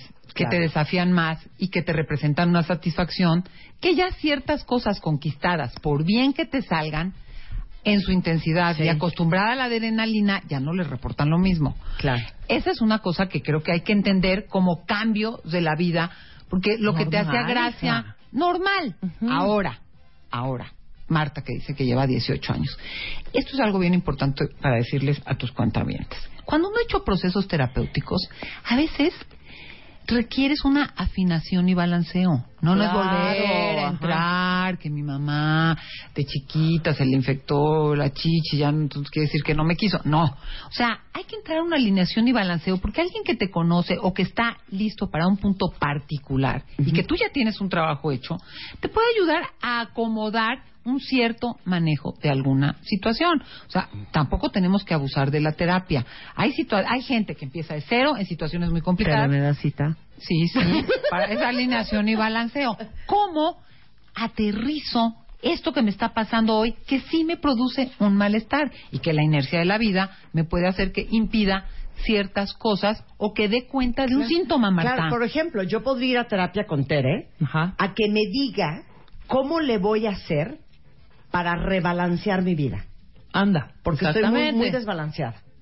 Estoy trabajando mucho, estoy muy cansada. Entonces estás irritable. Estoy irritable, estoy frustrada, estoy... No eh, puedes estar en lo que estás porque ya Estoy dices... triste, estoy desolada. Estoy sola, nadie me comprende. O sea, ¿Y sabes qué pasa? Que les quiero decir una cosa bien importante. Voy a hacer un paréntesis sin fondo. Tere Díaz, psicoterapeuta. Ahorita que me carcajeé, pensé en muchos de ustedes cuentavientes, hombres y mujeres, que tienen el mismo estilo de personalidad que el mío, que es una cosa temperamental. Que somos risueños por naturaleza, nos carcajeamos de todo, tenemos muchísimo sentido del humor. Y cuando uno dice, estoy deprimido, Nadie pues te cree. que me lleva el diablo, nadie te cree. Porque aparte no te tiras en una cama. Claro, porque no no, es nos tiramos en estilo. una cama ni andamos llorando. No, pero nos estamos nota. carcajeando aunque nos esté llevando el diablo. Marta, yo les digo amigas. Gracias. Yo les digo amigas, es que les juro, pero con esta cara, les juro que sufro. O sea, les juro que sufro. Claro, no me lo cree. pero Eso sí es, eso es sufro. un ego Claro. muy sano. El- Marta lo que tiene es un ego, como muchos que que, no lo tenemos, ego. sí, de alguna manera, espérate, no A es ver, un ¿qué? ego la parte fea del ego. Es esta parte y tú, co- eh, dime, Tere, si lo estoy diciendo bien, si Sí. no me paras y me dices, Ujú. cállate, estás diciendo por estupidez. No, no te voy a decir así, pero te digo. Esta parte del ego que tenemos sano Ajá. es este. Este Eh. que sales, esta parte positiva, esta parte resueña, esta parte... Porque si no, si no tuviéramos... No, eso no es ego. espérame, claro que es ego, porque si no, Tere. una depresión... ¿Qué tal la verdulería me que se acaba de perdonas dos segundos, déjame terminar. Que le dejemos Termina. acabar, Exacto. terminar, Si no tuviéramos ese ego que tenemos, que yo digo que sí, cualquier depresión ya nos hubiéramos metido un balazo. O metido 80 Es que mira, si nos ponemos muy técnicos, si nos ponemos muy técnicos, no te lo voy a decir bonito, pero es que veo, a- veo al cielo, ¿por qué? Porque estoy viendo para arriba para pensar cómo articularlo. No, cuando dices un ego, yo doy el salto a, a Freud en el ego, yo creo que tenemos, a ver si te hace sentido, Rebeca, estilos neuróticos personales. Así lo digo, Claro. todos. Porque todos los sanos somos neurotiquillos. Por eso no somos, este, no, no damos el salto a la, a la enfermedad mental o al trastorno de personalidad. Entonces, uno logra sobrevivir a las vicisitudes de su vida con un estilo de carácter particular. No, es un instinto de sobrevivencia muy particular. que tiene que ver con tu historia, Pero con, es neurosis, con tus- claro. Sí, pero, pero es sana en el sentido de que te ayuda a, A sobrevivir, a ser productivo y a salir adelante. Entonces, Marta, esa estrategia del sentido del humor, de que no pasa nada, de burlarse de sí misma, De carcajearse. de carcajearte, que aparte creo que la herramienta del sentido del humor es una gran herramienta de resiliencia Eso. importantísima Resiliencia, que te ayuda a entrar y a salir de los problemas y a darle la vuelta y al, al final reírte tiene una, eh, un efecto físico. Entonces, cuando ella dice eso, ella a lo mejor abusa de su estilo neurótico personal, por decirlo, de su estilo Claro. de carácter, Claro. que es ser más chistosa, pero seguramente trabajar más, pero querer hacerlo mejor y más tiempo, porque le, le compensa a de veras no deprimirse, que es lo que tú llamas ego. Y yo creo que todos usamos ese estilo. Hay quien lo hace de otra forma. Hay el que se evade. Claro. Y se encierra, no llega, no contesta el teléfono, dices, ya lo perdimos. Y él estaba viendo series, ¿no? Un estilo Sí, evasivo, que pone distancia, que lo protege. El problema es hasta dónde se hace rígido esa forma de responder y ya no te da resultados o te genera un malestar mayor. Sí, Como el ella dice, ya hay puntos en que no estoy disfrutando. Entonces habría que revisar. ¿Por qué? Porque has rigidizado tanto tu estilo, Sí. ¿no? Porque te sientes, y generalmente uno lo rigidiza cuando se siente medio rebasado, medio desbordado, que ya tienes que dar un paso a otra cosa que no estás pudiendo dar por las razones que quieras. Creo que es válido, es válido decirlo. Tú le dices ego a este estilo que sí son defensas, que sí son neuras, pero que te sacan, que no te llevan a la locura. Claro. Pero a veces el costo es alto. Cuando dices, parece que no, pero ya la estoy pasando más mal que bien. Y negas, neta, si háganme caso. Sí, o sea, neta, si tengo No, problemas. sí, o sea, sí, neta, si sí. dame cita. más, más que nada. No, en cortito se le nota. Tampoco eres la castañuelita todo el tiempo. Así en cortito y aquí nada más entre lo que quieras Claro. nos conocemos muy bien. Claro. Sí sabes cuando ya valió madre. O sea, Ahora, danos la lista, Tere, de los beneficios de la terapia para todos los que escribieron por Twitter que están entre que van y no van, entre que van y no van. Mira, ¿Para qué sí sirve? La terapia sirve para varias cosas. Por supuesto, lo que tú dijiste, el autoconocimiento, lo cual te da mayor sensación de autonomía, de que tú eres agente de cambio de tu vida. Uno. Por eso yo cuando digo, si eres extremadamente dependiente de un terapeuta, algo ya pasó.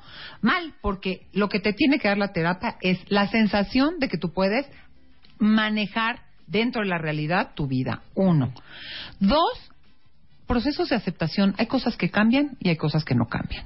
Y poder distinguir qué cambia y qué no cambia es algo que te da la terapia, porque a veces tenemos ideas, ahora sí que idealizadas del amor, de la pareja, del trabajo, de las relaciones, de la justicia, y en esa falta de aceptación uno puede sufrir de más.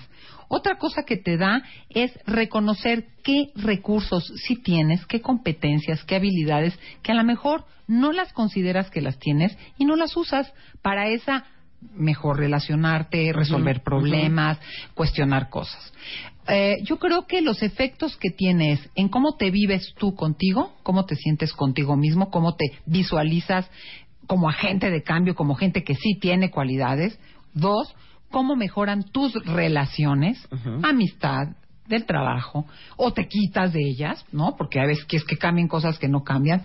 Tres, ¿cómo das proyección a tu vida en el futuro? Yo creo que la terapia te puede dar sentido de vida y eso es bien importante. ¿Qué otra sería, Marta? Pues tú dinos una tuya. Eh, yo creo. Voy a decir una cursilez. Pido un respeto, sobre Sí. todo de Rebeca, porque tú eres muy respetuosa. Pero sabes que amo la risa de Sí, es como de... Eres sí. como de pulgoso pero Ajá, animado. de pulgoso, pero ajá, Es que pero va a decir- animado. va a decir una cortilez y nos está pidiendo entre permiso y perdón, ¿te Sí, fijas? entre permiso y perdón. Pero ¿saben para qué sirve también mucho la terapia? Ya, no quiero ni una risa, Rebeca. No, no. Ok. ya. Para entender qué heridas traes Ay, claro. de la infancia Ay, no, no vamos a reír. no. y cómo se te manifiestan en tu edad adulta y cómo por las heridas que traes, traes conductas que no son tu yo puro, que son aprendidas, que vienen del miedo, que vienen de creencias o de expectativas que tenían sobre ti y que no te dejan desarrollar, no quiero cara de que cursi, No, ¿eh? no, no. Tu potencial, todo bien, tu vas muy bien. potencial y toda la perfección humana con que nacimos y que nos fueron descomponiendo nuestros papás y todos nuestros familiares conforme íbamos creciendo. Diez, no me voy a reír. Es Muy más, bien lo que yo dije. Muy Muy bien, pero te agrego algo. Tú Sí. dime, después de todo el rollo que yo me eché antes, del estilo neurótico o el carácter, el estilo caracteriológico personal, para no decirlo tan dominguero, corresponde a cómo tapas esas heridas y las sobrellevas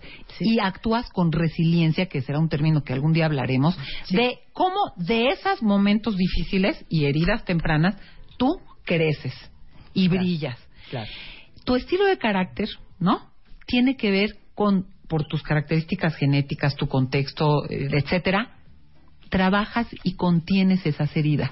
Sí. ¿Me entiendes? Sí, claro. La- entonces hasta te aceptas, porque ¿por qué soy tan enojona? ¿O por qué soy tan evasora, evasiva? ¿Por qué soy tan paranoide? ¿No? Porque son los rasguillos de carácter. O deprimida, o histriónica, o, lo que, o miedosa.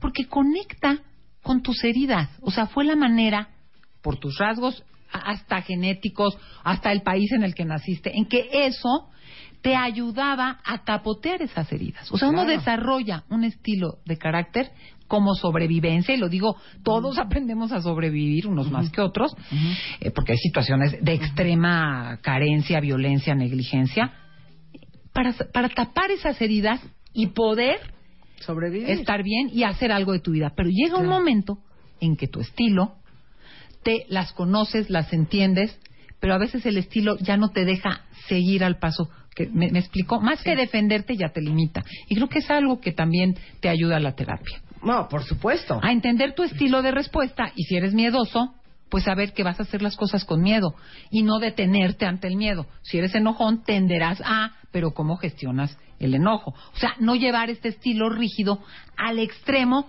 donde ya se convierte en algo en tu contra que perjudique tus relaciones, que te haga sentir un malestar personal, que no te permite lograr tus proyectos. Y, y saben que también ahorita que estabas explicando todo esto, Tere, me quedé pensando, y aquí estamos en este pues en confidencias de mediodía en W Radio, porque no se puede hablar de terapia y no se puede ir a terapia y no se puede tener estas conversaciones si uno no se atreve a ser emocionalmente íntimo. Entonces voy a ser emocionalmente íntima con todos ustedes cuentavientes. Creo que también algo de lo que me ayudó todos los años que tomé terapia con 76 mil terapeutas diferentes, de 84 mil corrientes diferentes, fue de entender las lecciones de todo lo que me estaba pasando en la vida. ¿A qué me refiero con esto? Estoy pensando en muchos de ustedes que el tema del amor es un tema central en este programa y que si tronaron, que si se divorciaron, que si conocieron al fulano, que si conocieron a la fulana, si ya rompieron, si no rompieron, si escogen siempre igual, si hacen mal casting. Todo eso que yo también viví, porque el primer novio que tuve me pintó el cuerno y entonces el segundo lo escogí porque traía un trauma de abandono y entonces en la tercera relación me quedé mucho tiempo porque no me quería quedar sola. Y la cuarta y así me la iba llevando.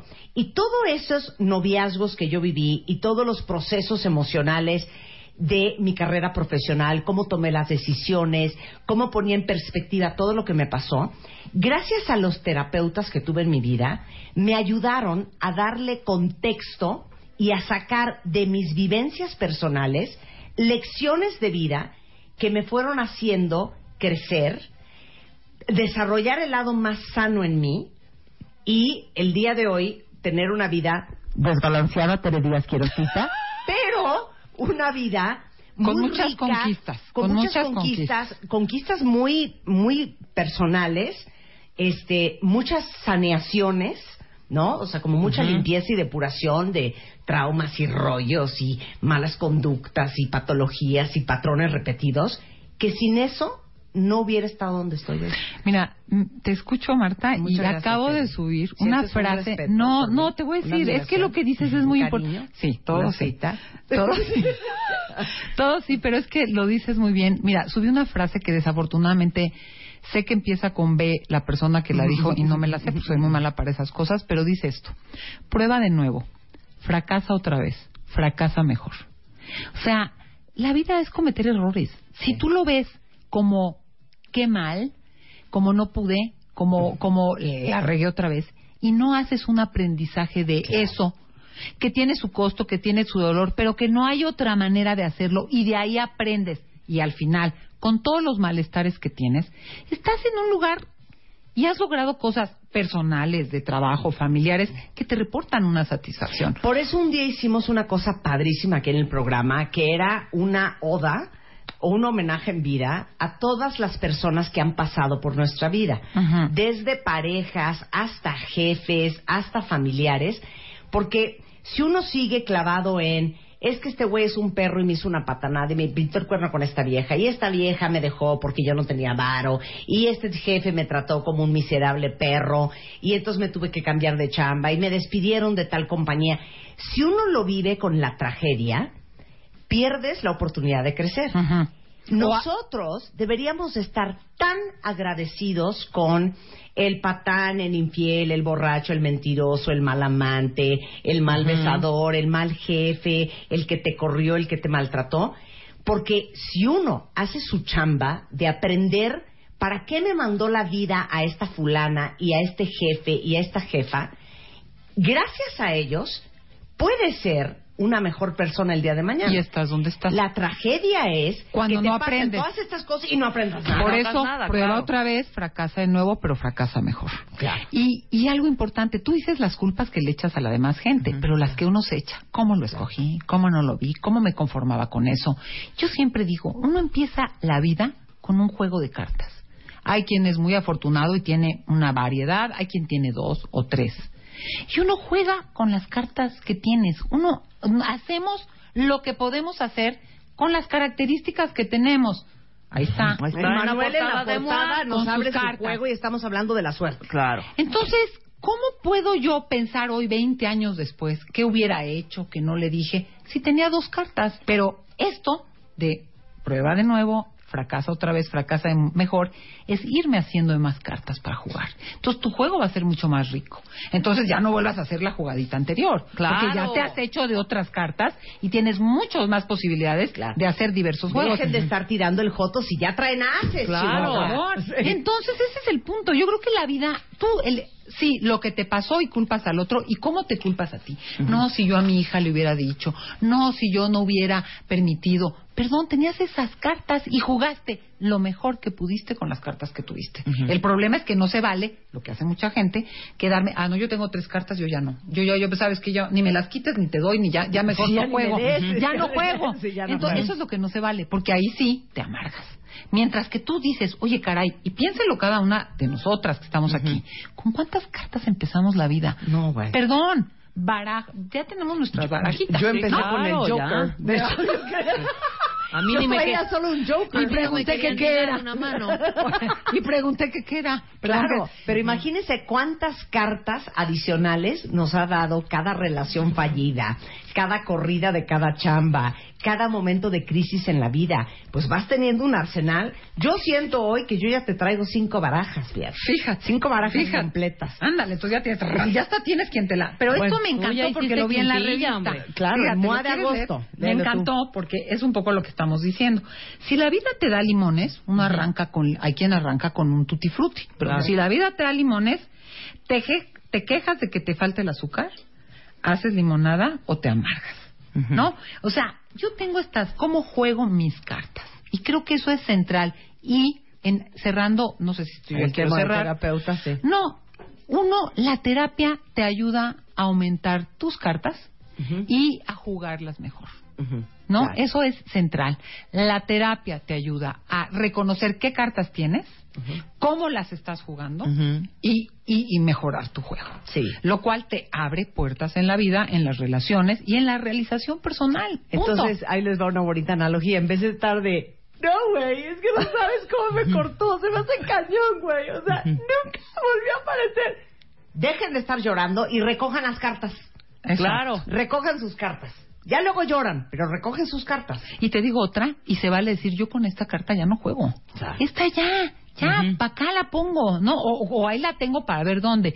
Pero esto es central. Yo me hago actor de la vida o me siento víctima de la vida. Y creo que, vuelvo a decir, la palabra terapia te ayuda a hacerte agente activo donde si bien hay muchas cosas que nos condicionan, si bien hay situaciones que no puedes cambiar tanto, como te vives siempre como agente de tu vida. Y aquí sí cito a este hombre, mira, yo no soy logoterapeuta, me gusta, he leído a Víctor Frank porque me gusta, pero es la posibilidad de elegir hasta la actitud, ¿no? En situaciones en que estás completamente acotada en tu acción. Creo que esa libertad máxima de decir yo elijo si de aquí hago un amigo, si aquí me amargo, si de aquí aprendo, es una libertad que no te pueden quitar nadie. Y creo que desarrollar esas competencias pues requiere, oye, si uno va al gimnasio, yo no voy porque si el infierno existe, ha de ser un Sport City, no puedo.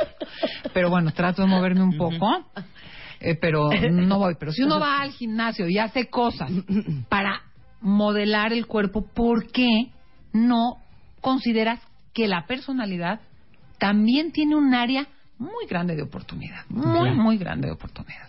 Ay, Tere, cómo nos reímos cada vez. De las desgracias, ¿verdad? De las desgracias. Es muy divertido. tema, me encanta eso de que uno decide cómo quiere vivir cada experiencia. Y- cómo Eso no cómo te lo tus cartas. Tere Díaz sí va a dar consulta, bien, sí les va a dar cita. Pero no solo yo, Marta, te quiero decir algo. En Psicoterapia en la Montaña tenemos un equipo de terapeutas que son todos especialistas con maestrías, no, no, no estudiantes que están aprendiendo, que pueden atender en todas las zonas de la ciudad, en el 55, 50, 51, 18. Te queremos.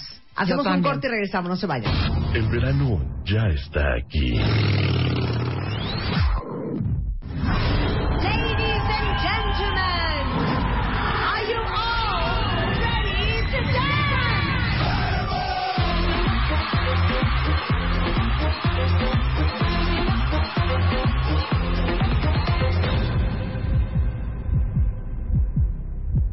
Muy pronto, Take out your dancing shoes.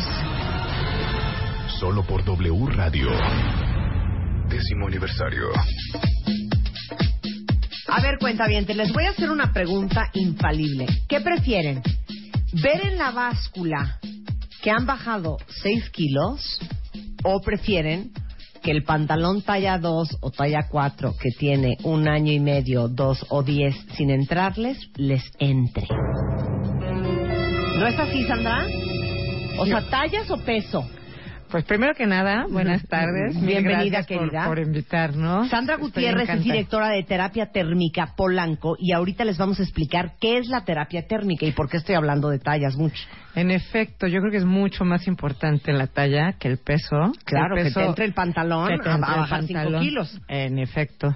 En el tratamiento eso tenemos bajas de mucho más de talla porque aplicamos una solución de sales minerales y esencias naturales que reduce muchísimo la talla, o sea que se genera un proceso de termogénesis y reduce y localiza la quema de grasas, entonces la, la metabolización de las grasas. Entonces modelamos realmente la figura. Y en efecto, el pantalón talla cero Sí. se puede quedar con un peso que no das crédito. Claro. A ver, ¿cómo, ¿de dónde viene esto de la terapia térmica? Es un tratamiento que se creó ya hace casi 40 años. Se creó entre especialistas bariatras, mi mamá, que es química farmacobióloga, es la creadora del sistema original, este, eh, bariatras, terapeutas y demás, porque realmente para atacar de manera profunda el sobrepeso, que hace 40 años no era el problema que es ahora, que ya la Organización Mundial de la Salud lo ha declarado una pandemia, que México es el segundo país con obesidad. O sea, ahorita sí ya es un momento para tomárnoslos en serio realmente. Entonces, este, este sistema se creó hace 40 años y se basa fundamentalmente en dos etapas. Por un lado, aplicamos una alimentación completamente personalizada que vamos armando con el paciente de la mano, según sus gustos, sus necesidades sociales, las necesidades físicas que nos indica su cuerpo, en un cocheo de preferencia diario, si no mínimo tres veces a la semana, pero muy cercano. Y junto con esto aplicamos esta solución de sales minerales y esencias naturales que no tienen ninguna contraindicación médica, ninguna En la parte del cuerpo que quieras que bajar. quieras bajar. Entonces modelamos la figura, hacemos que el cuerpo utilice y metabolice las grasas de donde nosotros queremos, que es en donde está la- acumulada la grasa anormal. Claro, o sea, quiero pensar, normalmente cuando tienes como grasa localizada, eh, sobre todo para los que dicen, hijo, tengo las piernas delgadas, pero unas bolas en la cintura, o de la cintura para abajo estoy muy bien, pero traigo una panza, o no estoy panzona, pero traigo unos brazos, o bien alga, bien chaparrera, pero unos gordos en la espalda. o sea, para todos los que traen un gordo que los tiene locos, Exacto. que casi casi ya ni bajando de peso se les baja. Exacto, porque es una grasa anormal, es una grasa ya acumulada que el cuerpo ya no utiliza, o sea, ya no tiene el mensaje de utilizarla para la actividad cotidiana. Generalmente, en efecto, se acumula o en la chaparrera, y cuando bajas de peso, bajas de todos la- lados menos de ahí. Nosotros Claro. justamente lo que hacemos es aplicar el líquido ahí y machacar y machacar y machacar para que el cuerpo utilice esa metabolización. Y sí es muy importante, no usamos medicamentos, no usamos ningún nada que no sea natural. Todo es alimentación, una muy buena alimentación, rica, sin, sin frustraciones. El chiste es que el paciente Alta se en sienta bien alta en proteína, básicamente, porque sí creemos, o sea, hemos comprobado en estos años que la proteína es lo que ayuda a metabolizar, hacer que el metabolismo del organismo sea más rápido. Claro. O sea, estuvo de muy de moda las dietas proteicas, después se satanizaron, después está lo vegano y ahora están las proteicas en líquidos. La verdad es que si tenemos dientes, pues necesitamos la masticación como proceso. Pero sí, sí manejamos dietas altas en proteínas, aunque nos adaptamos a cualquier necesidad de cualquier paciente. Estamos preparadas para recibir a cualquier paciente. Oye, entonces, si yo traigo un rollo, llego contigo, eh, tú estás en eh, terapia térmica en Polanco, ¿verdad? Ujú. Entonces llego con Sandra y le digo, no puedo con esta panza que tengo, sobre todo la pancita que se nos hace abajo del ombligo, o puede ser la de abajo del brasier, o puede ser un hombre que tenga gordos en la espalda o gordos en la cintura.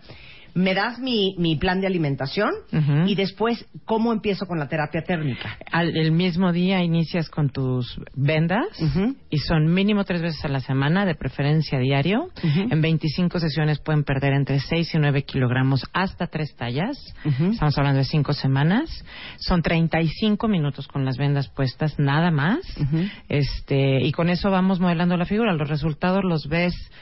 Si eres muy disciplinado, en las segundas semanas ya realmente ya dices, ay, Ah, caray. ah, caray. Ahora dime una cosa, no es que te estés sacando agua.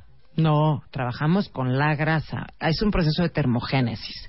Lo que nosotros hacemos es producir una sensación muy intensa de frío, que es falsa, entre comillas. En realidad trabajamos con calor. Pero a esta sensación de frío, el cuerpo se defiende naturalmente con el proceso de termogénesis, que es la capacidad que tiene el cuerpo para igualar temperaturas. Sin esa capacidad no podríamos movernos de nuestro hábitat, no podríamos viajar, no podríamos nada. Durante esos 35 minutos, el cuerpo utiliza naturalmente metaboliza las grasas para producir calor.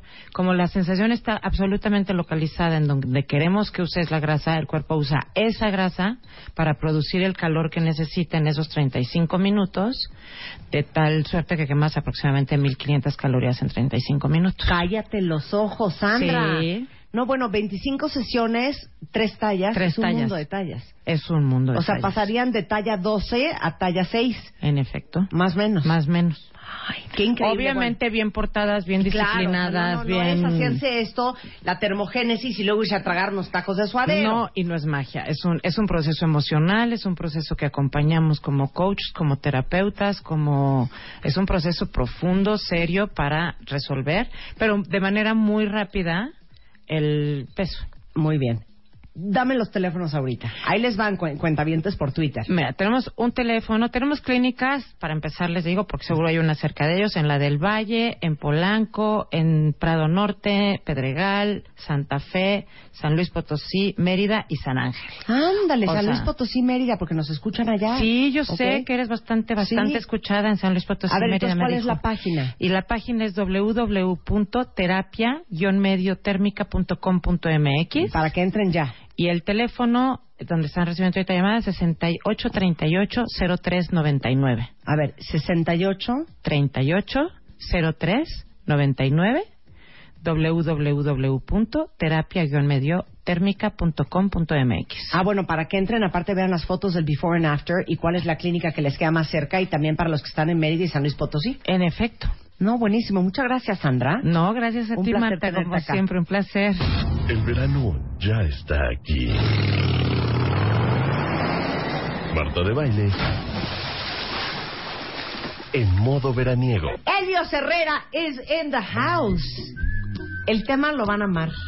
Y les pedí al principio del programa, Marta. que nos mandaran un tweet o un Facebook con quién de ustedes tiene un jefe que es un dolor de, Calzones. O sea, un dolor de, Huesos. o sea, un dolor de, un dolor de, ¡Cabeza! ¡Lotería! ¡Bravo!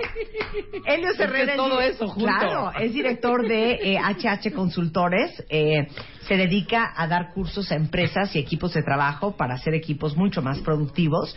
Y para los que les suene esto, como por ejemplo, Como por ejemplo, am, ¿trabajas en esta empresa? Sí, pero no es tuya, ¿eh? No es tuya. Aquí el que manda soy yo, ¿está claro? Marta, que sea la última vez que... Mira, entiende esto. Muchos, pero muchos matarían por tener tu trabajo. Así es que cuídalo, ¿ok? esa es de las peores, ¿eh? Esa es de las Esa peores. es de las peores. No ¿eh? es mi problema. Te pago por hacer, manito, no por pensar. Así ¿Eh? que haz. No haz más, piensa menos y rapidito, ¿eh? Am, oye, oye, oye, no traigas tus problemas personales aquí a la oficina. Aquí, de 8 a 9 es mío, ¿ok? Tranquilo. De- o sea, tus problemas con tus familiares, con tus hijos, afuera, ¿eh? Tengo otra, allá. tengo otra. Oye, oye, oye, si no te gusta la puerta es muy ancha, ¿eh? Y cabes. Sí, y cabes, y cabes, además, exactamente. ¿no? Y da- ¿Por qué hay jefes tan malos jefes? ¿Por qué son así?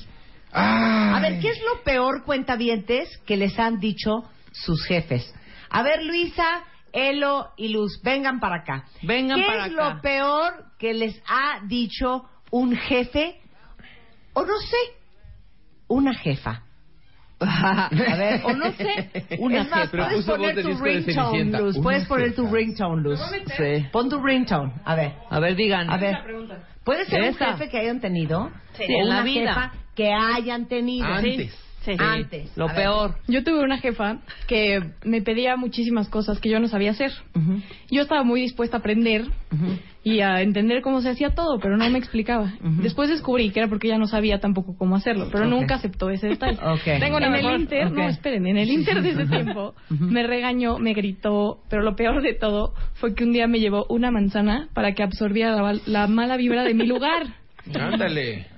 Dije, Eso es lo ¿me va a envenenar? No, tengo otra ¿De peor. Híjole, están muy frágiles. ¿La puedo ¿eh? contar? Marta, A ver, ponles más vas. violencia entonces. Sí, a ver, una a vez. Una estábamos en actividades este, laborales de de tarde porque Sí. teníamos que preparar varias cosas y eh, estábamos toda la producción pues con bastante hambre. Sí. Este, la jefa tenía hambre también y nos dijo, oigan, pues láncese por unos cacahuates, ¿no? Sí. Sí, va, vamos. Entonces, entre la producción no traíamos cambio, no traíamos monedas, fue en friega, consigue dinero, Ajá. unos centavos para ir Sí, por sí. cacahuates. Entonces, este, regreso con los cacahuates, con hambre, Sí. abro los cacahuates. O sea, la jefa te pidió unos cacahuates y tú los abriste sin, sin- que normalmente- aunque no eran tuyos. Normalmente me abro cosa. los cacahuates porque eh, mi, mi jefa mientras trabaja no puede abrir este Los los cacahuates. Entonces, los es parte de mi trabajo entregárselos Sí. abiertos. Ahora, cuando la jefa te pidió los cacahuates, Ajá. ¿Fuiste rápido por ellos o, o entre tú y tus dos otras compañeras se tardaron años en ir por los Hay otro cacahuates? detalle. Estábamos justo trabajando cuando Ajá. nos pidió los cacahuates. Había ¿Por una qué van urgencia. las tres? No entiendo. No, no, no. Las tres estábamos trabajando. Había una urgencia mientras salió Sí. la necesidad de los cacahuates. Sí. Resolvimos la urgencia por prioridades porque Ajá. era más importante la otra Sí. urgencia. Entre las tres. Y de volada, en cuanto terminamos, No, espérame, de volada no. urgencia. La, la jefa te tuvo que decir cuatro veces más. ¿Dónde están que mis trajeran los cacahuates? ¿Y porque no habían puesto atención la primera vez? Fueron dos nada más. Fueron la dos jefa. veces. Es que se fue a trajefa. La jefa Sí. tuvo que volver a pedirlos después Los de una pidió primera dos vez. veces, exacto. Segunda vez, en ese momento se entregaron los Y la jefa cacahuates. estaba ocupada mientras que pedía los Sí, cacahuates. O sea, igual no que- tenía tiempo de volverlos a pedir, Helios. Es No. que es bien importante. Pero No, fue- se anden justificando Solo ni un tengo bando que- ni el otro. Solo Ya tengo que decir algo. Ajá. Entre la primera y la segunda vez que los pidió, pasaron tres minutos. Ok. Porque no Tres había minutos, tres adiós. minutos. Tomas en cuenta. Tres minutos. Tres Nos minutos quedamos se callados solucionó. Minutos. Ahorita nos sacan No, del aire. Tres Exacto. minutos. Se solucionó Sí. una urgencia. Oigan esto, cuenta bien. Se solucionó una urgencia. Perfecto. Y trajeron los cacahuates Entonces abro la bolsa Ajá. y este, yo que también tenía un poco de hambre. por tu propia mano. ¿Quién pagó? Que, que además eh, yo que también pagué los cacahuates. Que- Pero por tu propia mano, por tu propia mano, Luz dice que los pagó ella, ¿eh? pero por tu propia mano te serviste cacahuates. tomé dos Cacahuates cacahuates. que no eran tuyos. Te ¿Sí? dieron un- ¿Fue así? Sí. Sí. Ok, Estaban entonces- patrocinados por ti, digamos. Exacto. ¿Y luego Sí, qué pasó? sí. Entonces llego muy servil a entregar los cacahuates. Sí. Y mi jefa me grita, ah, no, me dice, ¿por qué me faltan cacahuates? Y le dije, perdón, es que te robé dos. Y entonces mi jefa exclamó, Huevonas, pendejas y rateras.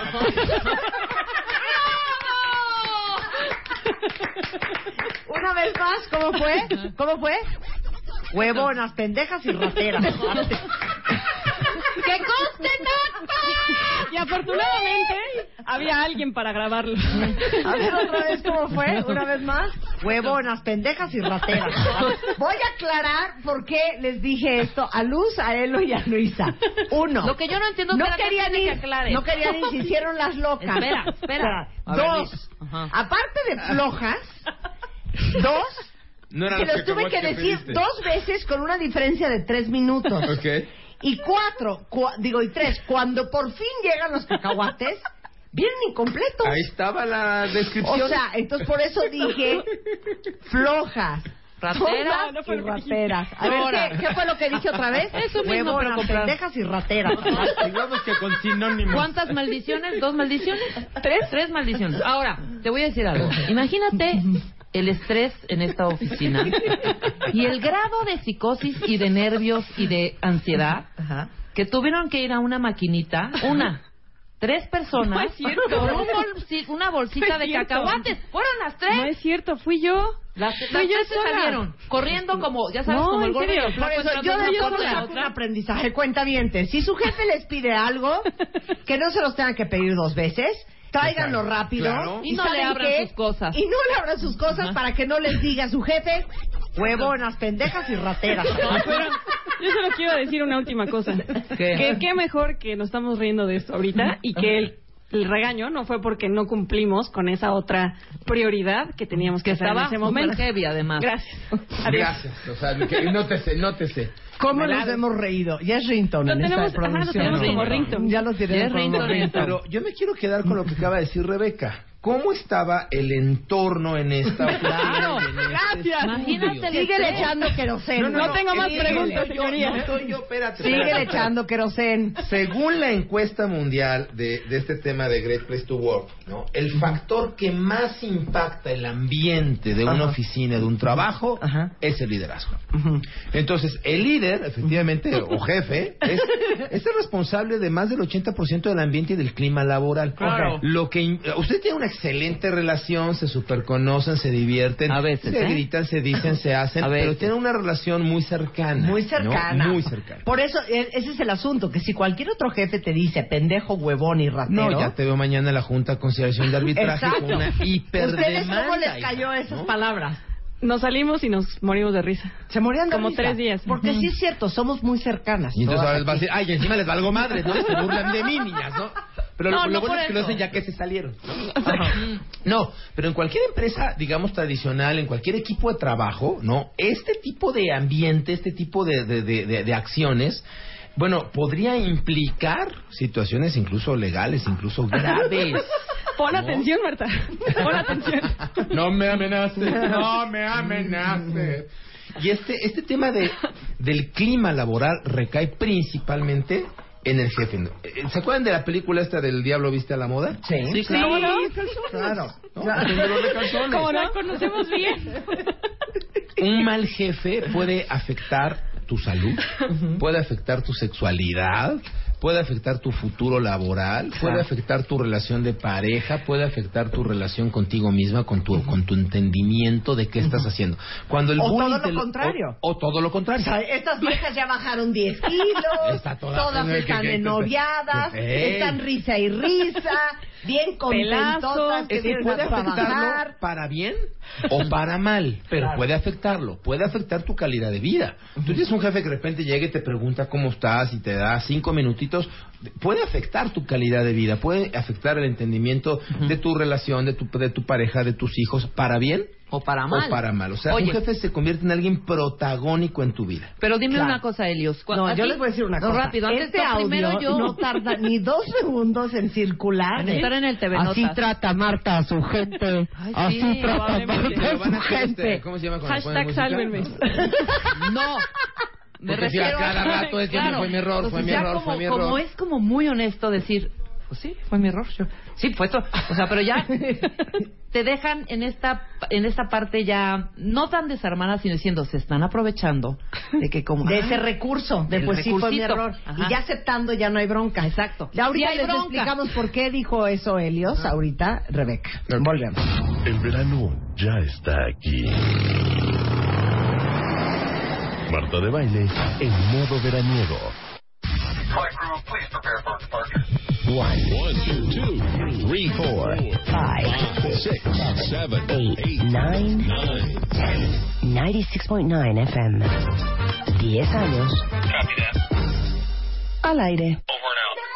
Bueno, cuentavientes, como estamos en plena remodelación de la casa de Nadia, que es la ganadora del Extreme Makeover Home Edition, de hecho ya tenemos arriba el primero y el segundo capítulo para que vayan viendo cómo con nuestro equipo de expertos estamos transformando esta casa por segundo año consecutivo en el Extreme Makeover Home Edition.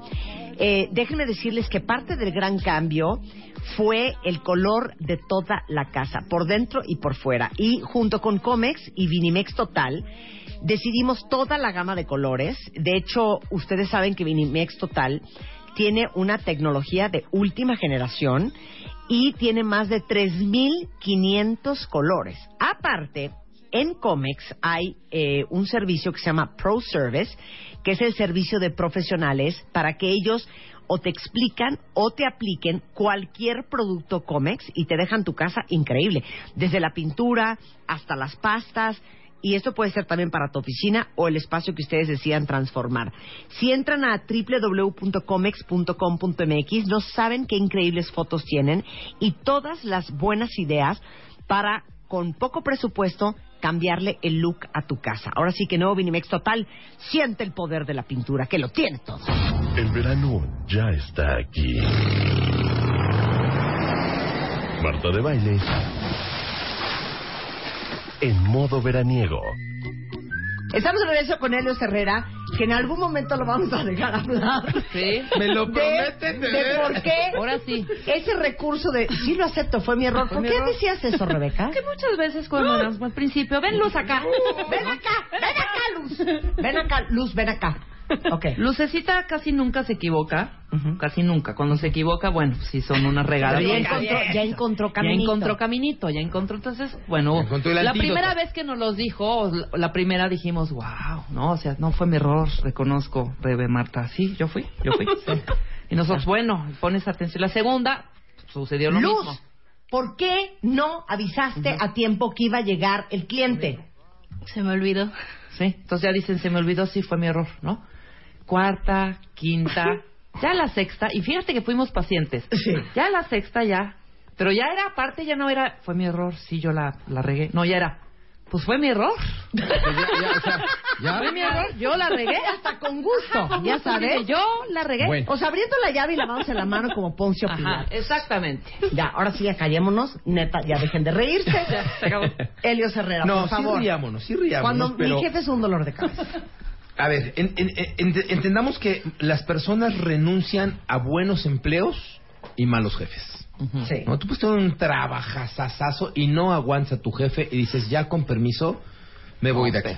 ¿O al revés? O al revés. Sí, o claro, o al revés. ¿no? Tienes un super jefe, aunque el trabajo sea malo, aunque incluso la paga sea mala, dices, hombre, de este tipo, de esta chava, estoy aprendiendo tanto que es casi una prestación trabajar con esta persona y aquí me quedo porque tengo un montón de cosas que aprender. tendríamos que como que dividir en dos la, la, la, la dimensión del tema. ¿De veras es tan un dolor de calzones mi jefe? Y la otra es cómo me estoy enganchando yo ante esa situación. Muy probablemente en el ejemplo que traían ustedes hace rato, del sí, fue mi error, sí, fue mi error, sí, fue mi error. Bueno, un jefe tradicional, al cuarto, quinto error, pues te corro, tan tan, gracias, porque al cuarto, quinto error ya no fue error de ella, ya fue error de ustedes. ¿No? O sea, así tal cual. A ver, O sea, seis algo veces estás el mismo haciendo mal, error, Rebeca, con el estoy error ya haciendo no fue mal. tuyo. ¿No? O sea, no Ese es hubo tu una jefe. corrección, ya el jefe dice, a ver, espérame. Puedo ser muy cordial, pues, pero aquí hay un resultado que no se está cumpliendo. Y entiendo este tema de aceptar la responsabilidad de si me equivoqué, te desarman. O sea, ¿para qué te pones excusas, no? Ok, no lo vuelvas a hacer, aprendamos del error. Pero el mismo error cinco veces, no, espérame. Entonces ya es error del jefe.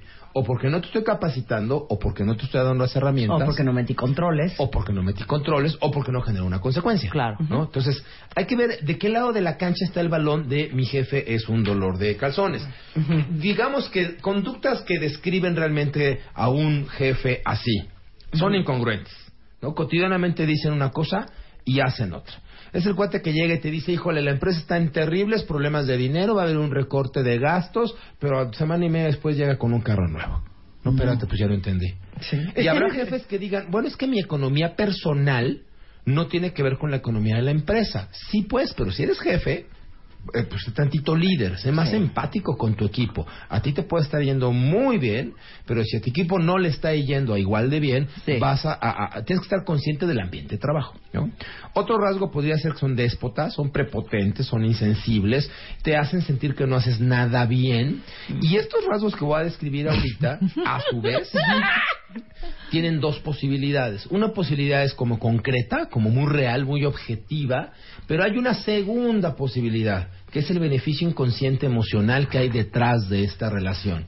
Normalmente se, se hacen simbiosis, ¿sabes? Normalmente tienes al jefe que está utilizando al colaborador para cobrar en él todas sus cuentas emocionales, sus huellas de abandono, sus De- de- traumas, sus, desquitarse. sus rollos emocionales desde chiquititito y el colaborador hace simbiosis y crea una codependencia con ese tipo de autoridad, ¿no? Entonces, a ver, tenemos al jefe incongruente, tenemos al jefe déspota, tenemos a los tacaños.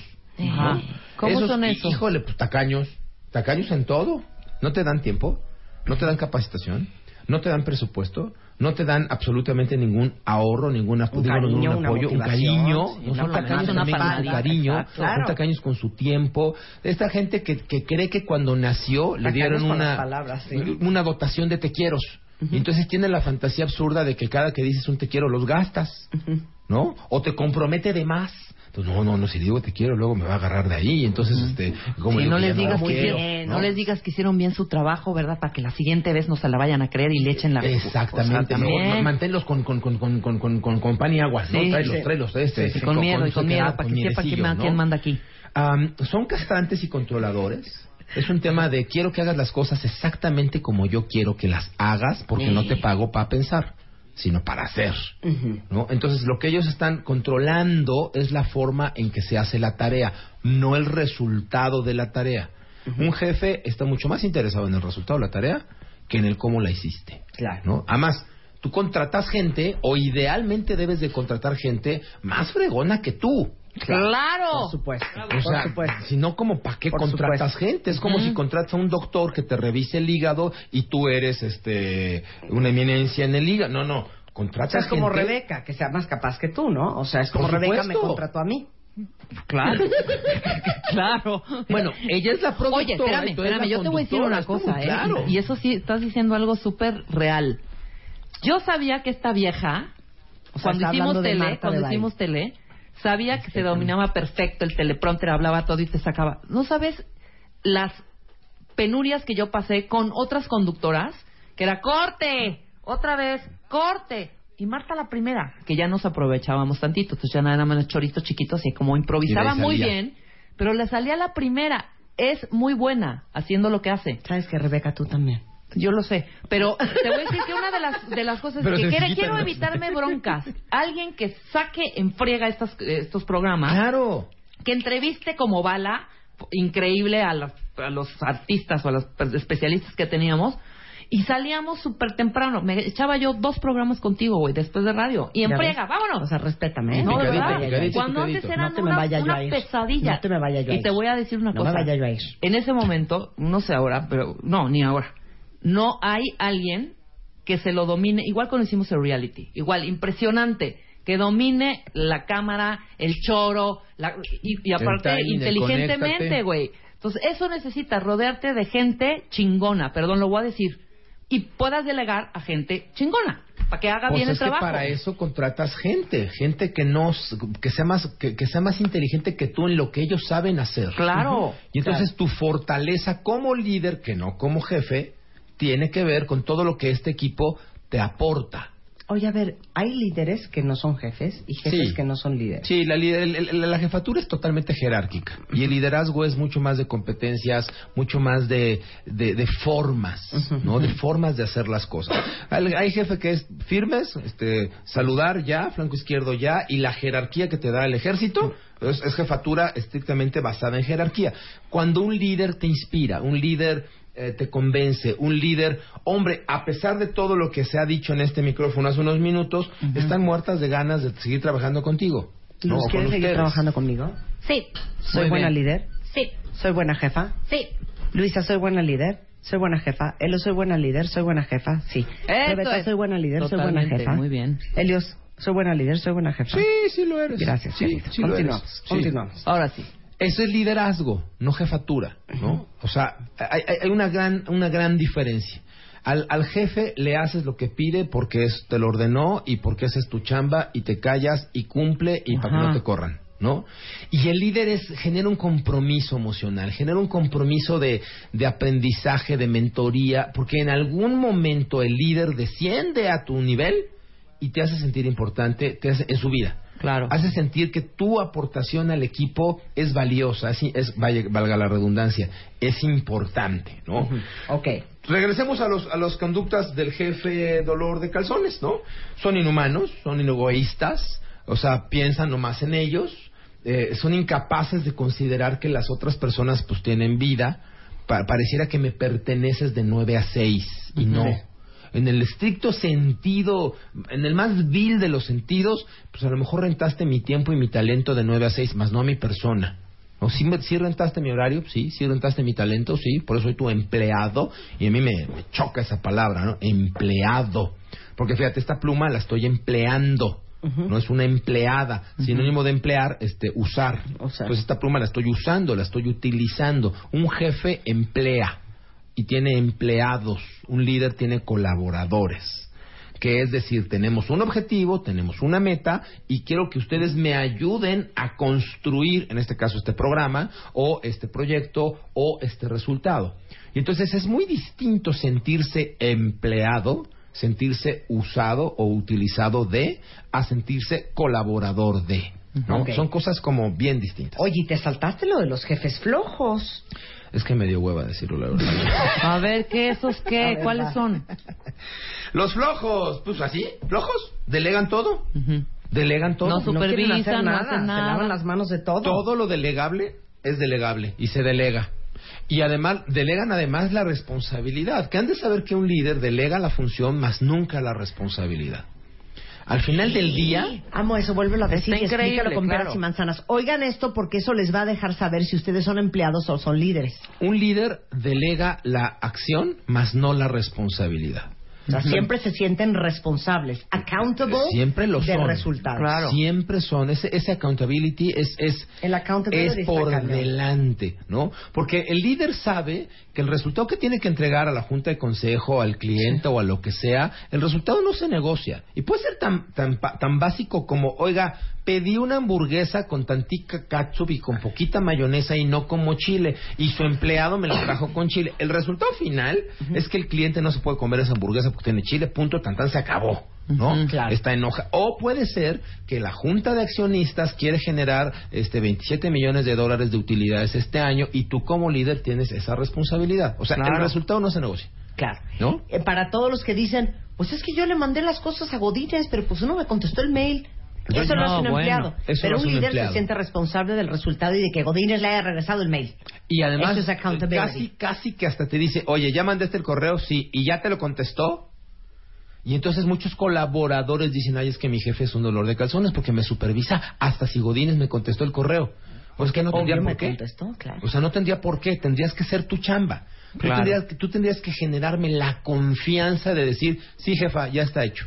Si me lo pides a mí, dalo por hecho. Bueno, después de que todo mi equipo fue al curso de Helios Herrera, me empezaron todos a decir, dalo por hecho. Qué. Cuenta con ello. Dalo por hecho. Yo cuenta. Con, con ello. Y no saben la paz que da cuando a un jefe le dicen, cuenta con ello. Y yo me encargo. Y yo me encargo. Y robo, mato o asesino, pero yo me encargo. Exacto. Robo, mato o asesino, pero yo me encargo. O Esa sea, es una de las fiestas eso. que tienes tú, Tuitea estas, eso. estas eh, frases que acabas de decir, y no porque hayan ido a tu curso, pero estas niñas lo tienen, tanto Elo como Luisa como Luz. Es, ¿Qué dicen? es- son po- estos tipos de frases. Ajá, este tipo de frases de yo lo resuelvo, ahorita Déjalo en lo mis tengo. manos. Ajá, que eso es lo chido, y es lo chido y siguen, bueno, Por todavía les falta aquí. muchísimo por aprender quizá, o por tener otros trabajos, pero este, en este momento, Lo esta es una gran escuela. Ajá. Pero ese es el sueño platónico de un jefe. Y digo platónico porque solamente un líder desarrolla a ese tipo de gente. Claro. Entonces yo como jefe sueño de manera platónica que algún día todos mis colaboradores, perdón, todos mis empleados digan eso, yo me encargo jefe, ¿no? Claro. Pero no hago nada por crear esas competencias, por abrir esos espacios. Y tiene que ver con aguantar cuando te equivocas y tiene que ver con irte dando responsabilidades de aguantar menos vara a cuando te la madre, también cuando Pues, uno la riega también te cañón. enojas, también te eres persona y tiene que ver con entender tus capacidades y confiar en la gente. Sí te delego, pero te superviso. Te delego cosas que sé que puedes hacer. No te pongo un problema que ni yo mismo puedo, que eso hacen muchos jefes, ¿no? Yo no puedo con esto y te lo dejo pasar. Y ahí Claro. entendamos, si yo soy un líder y contraté a un director jurídico que es una chucha cuarera, ¿sabes? Que llega un problema jurídico, te lo delego, cabrón. Porque yo no tengo absolutamente nada que aportar en ese problema jurídico. Yo ni abogado soy, ¿no? Te delego ese problema. Pero no es porque yo no lo pueda solucionar, sino porque yo sé que tú eres mucho mejor que yo solucionando. Hay que saber lo que uno no sabe. Que- Exactamente. exactamente, ¿no?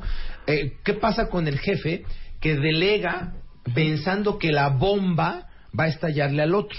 Y Entonces te delego esto para que tú, Godínez, seas el responsable y a- a- ahí viene el cliente. A ver, Godínez, a ver, pasa a la junta, pasa a la presentación. A ver, quiero que el cliente vea... Sí, que casi, casi te empinan. Sí. No, no, casi, casi. Te empinan. Literal, te empinan y luego te dan el empujoncito. ¿no? Y lo peor del caso es que el jefe es tan miope que cree que el cliente va a considerar como una conducta positiva de su jefatura. O sea, o va a creer que el responsable es Godínez. entonces mejor contrato a Godínez. Godínez, Claro. por favor, pon tu agencia de publicidad porque te voy a mandar mi cuenta contigo porque tu jefe es un patán. O sea, ¿no? al final no se, no, no se ve mal. Si tu equipo se ve mal, te ves mal tú. Por supuesto. Claro. Por supuesto, es como un poco como tus hijos, ¿no? El comportamiento de tus hijos en casa ajena, pues habla mucho de cómo los educaste. Claro. O el típico letrerito de un baño limpio habla bien de quien lo usa, Claro. ¿no? O sea, Ok, ahora vamos con los autistas y los arcaicos. híjole, los autistas son, eh, a lo mejor por eso delegan. Como no saben hacer nada, casi están muertos, no te dicen nada. No hay, no hay forma de sacarles un estás bien o estás mal. el, el, el, el mito de la retroalimentación de, de medio año, bueno, es, es, es como Santa Claus, ¿no? Todos sabemos que existe, pero, pero nunca lo hemos visto. Porque no tienen la capacidad de sentarse contigo y decirte, oye, vas bien, oye, vas mal. Si tú haces una encuesta y le preguntas a los colaboradores de cualquier empresa, ¿qué espera de ti tu jefe? El 80% de ellos no saben qué contestar. Es gravísimo.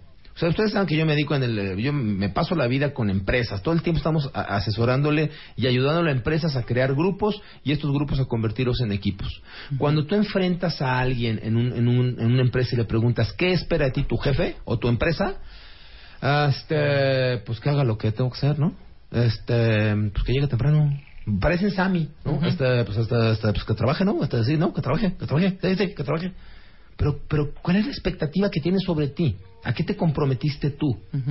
Vaya, ah, pónganlo en práctica. La próxima vez que suban al elevador, ¿no? Pregúntenle a un colaborador, ¿cómo le estás aportando valor hoy a la corporación? Bueno.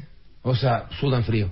Sí, claro. ¿no? no tienen bendita idea de lo que les acabas de decir. Entonces, si yo me comporto todo el tiempo como empleado, voy a ser tratado como empleado, ¿no? Que también tiene un, un tema. Y los arcaicos para que nos des ya feedback. Híjole, los arcaicos somos re bonitos. Y digo somos porque me incluyo en muchas cosas. Hay que reconocer lo que uno no sabe. Sí, claro. ¿no? Y de repente, dice por ahí, no me acuerdo qué millonario chino, que después que, que tienes 45 años empieza a rodearte de jóvenes, ¿no? Y que aceptes que los jóvenes saben más que tú de muchas cosas. Entonces, a mí cuando de repente me siento con mi equipo de trabajo de redes sociales y de Facebook y de... esto- No, bueno, pues no les entiendo. ¿no? Oye, eh, y Elio está tan, tan betarro. No, no estoy tan betarro, pero sí soy arcaico. O sea, yo todavía necesito dar la clase en papelito y con pluma. Tener tu libretita. este, y Ajá. con mi libretita, ¿no? Hace algunos meses me invitaron a una, una cátedra en una universidad y estaba un chavo este, texteando, ¿no? Y entonces, pues yo ya sabes, con el ego hasta arriba, ¿no? Le digo, oye, compañero, pues deja de jugar Candy Crush, no, estamos aquí en clase. Y me volteé a la pantalla del teléfono y me dice, profe, estoy tomando nota. Sí, Como ahorita eres arcaica. Yo soy arcaica. Sí, ahorita Luisa, le- le- estábamos también haciendo no sé qué cosa. ¿Y cómo fue? ¿Qué dije? Luisa, toma nota. Luisa, estábamos planeando toma el próximo contenido con Malio y yo estaba con mi celular y estábamos sacando ideas para lo próximo que íbamos a hacer. Entonces volteé a Marta muy enojada y me dice, seguro ni siquiera estás anotando. Entonces me volteo y... Sí, estoy le- le- anotando, le- le- le- nota. Y le enseño yo No la mi enseñé, mail. Sí, estaba- Estaba mi revisando mi mail. Pues, Ahora, bueno, ¿qué hacemos para los que tienen un, un jefe que es un dolor de cabeza? Bueno, entender por qué son así, porque a partir del entendimiento de por qué son así, la solución es distinta. Puede ser, número uno, vivimos en un sistema cultural donde endiosamos la autoridad. Entonces tienen sus tres metros cuadrados de planeta. ¿No? O sea, piénsalo tú en el, en el poli de la caseta donde te vas a registrar este, cuando vas a ver a un cliente. El poli tiene sus tres metros cuadrados de planeta, él manda ahí y entonces él es el jefe. Y a lo mejor tiene a su chalán, que es el, el- el- el segundo de a bordo, el segundo poli, y se le tiene que cuadrar. Porque el único lugar en el planeta donde él manda es en esos dos metros. Endiosamos la autoridad. Puede ser que estén rebasados en su capacidad o tienen un equipo muy flaco. Y entonces están sintiendo muchísimo estrés y a base de gritos tienen que hacer que las cosas sucedan. O están tan estresados que son los únicos que se quedan a chambear hasta tarde porque su equipo está flaco. O así aprendieron de sus jefes. Esas son las alternativas. Yo llegué hasta donde estoy y tuve que pagar un precio. Y como yo pagué ese precio para llegar a donde estoy, si tú eres mi subalterno, ahora quiero cobrarte ese precio para que llegues a donde Qué yo horror, estoy. qué feo. ¿no? Era- así era antes, Marta. Oye, y si de plano está loco, trastornado, neta si necesita chocho y terapia, como diría Tere Díaz. Renuncia. ¿Qué puedo hacer? A ver, si es un tema de autoridad, revisa tus propios patrones psicológicos. Porque si el tipo tiene un exceso de autoridad, necesita hacer simbiosis para tener una relación con dependiente. Si tú estás lleno de autoestima, si tú estás bien y maduro, no te vas a enganchar. Y te tengo buenas noticias, él tampoco contigo. ¿No? Los lobos necesitan oler sangre para ver dónde está la víctima. Entonces, si es un tema de autoridad, revisa tus propios eh, patrones emocionales. Y luego uno no es árbol. Y esa es la más básica, ¿no? O sea, si de plano no estás naditita a gusto donde estás, muévete. No eres árbol, ¿eh? Te puedes mover. Me encanta. Muévete, me encanta. búscate otra chamba o búscate, búscate otro lugar donde puedas desarrollarte, ¿no? Con Sí tiempo y con precauciones, pero muévete. Exacto. ¿Dónde contactar a Helios Herrera?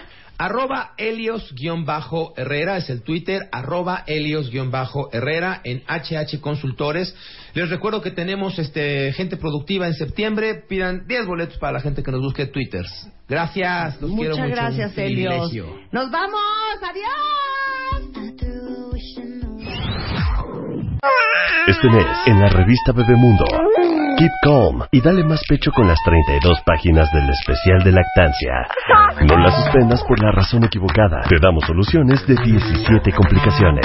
Sigue las posiciones correctas para darle más y más leche. Si regresas a trabajar, no dejes de amamantar. Tienes derechos. Hace berrinche en público, frena el teatrito en dos minutos. Tu bebé puede tener estrés. Evítaselo. Bebemundo, una revista de Marta de Baile.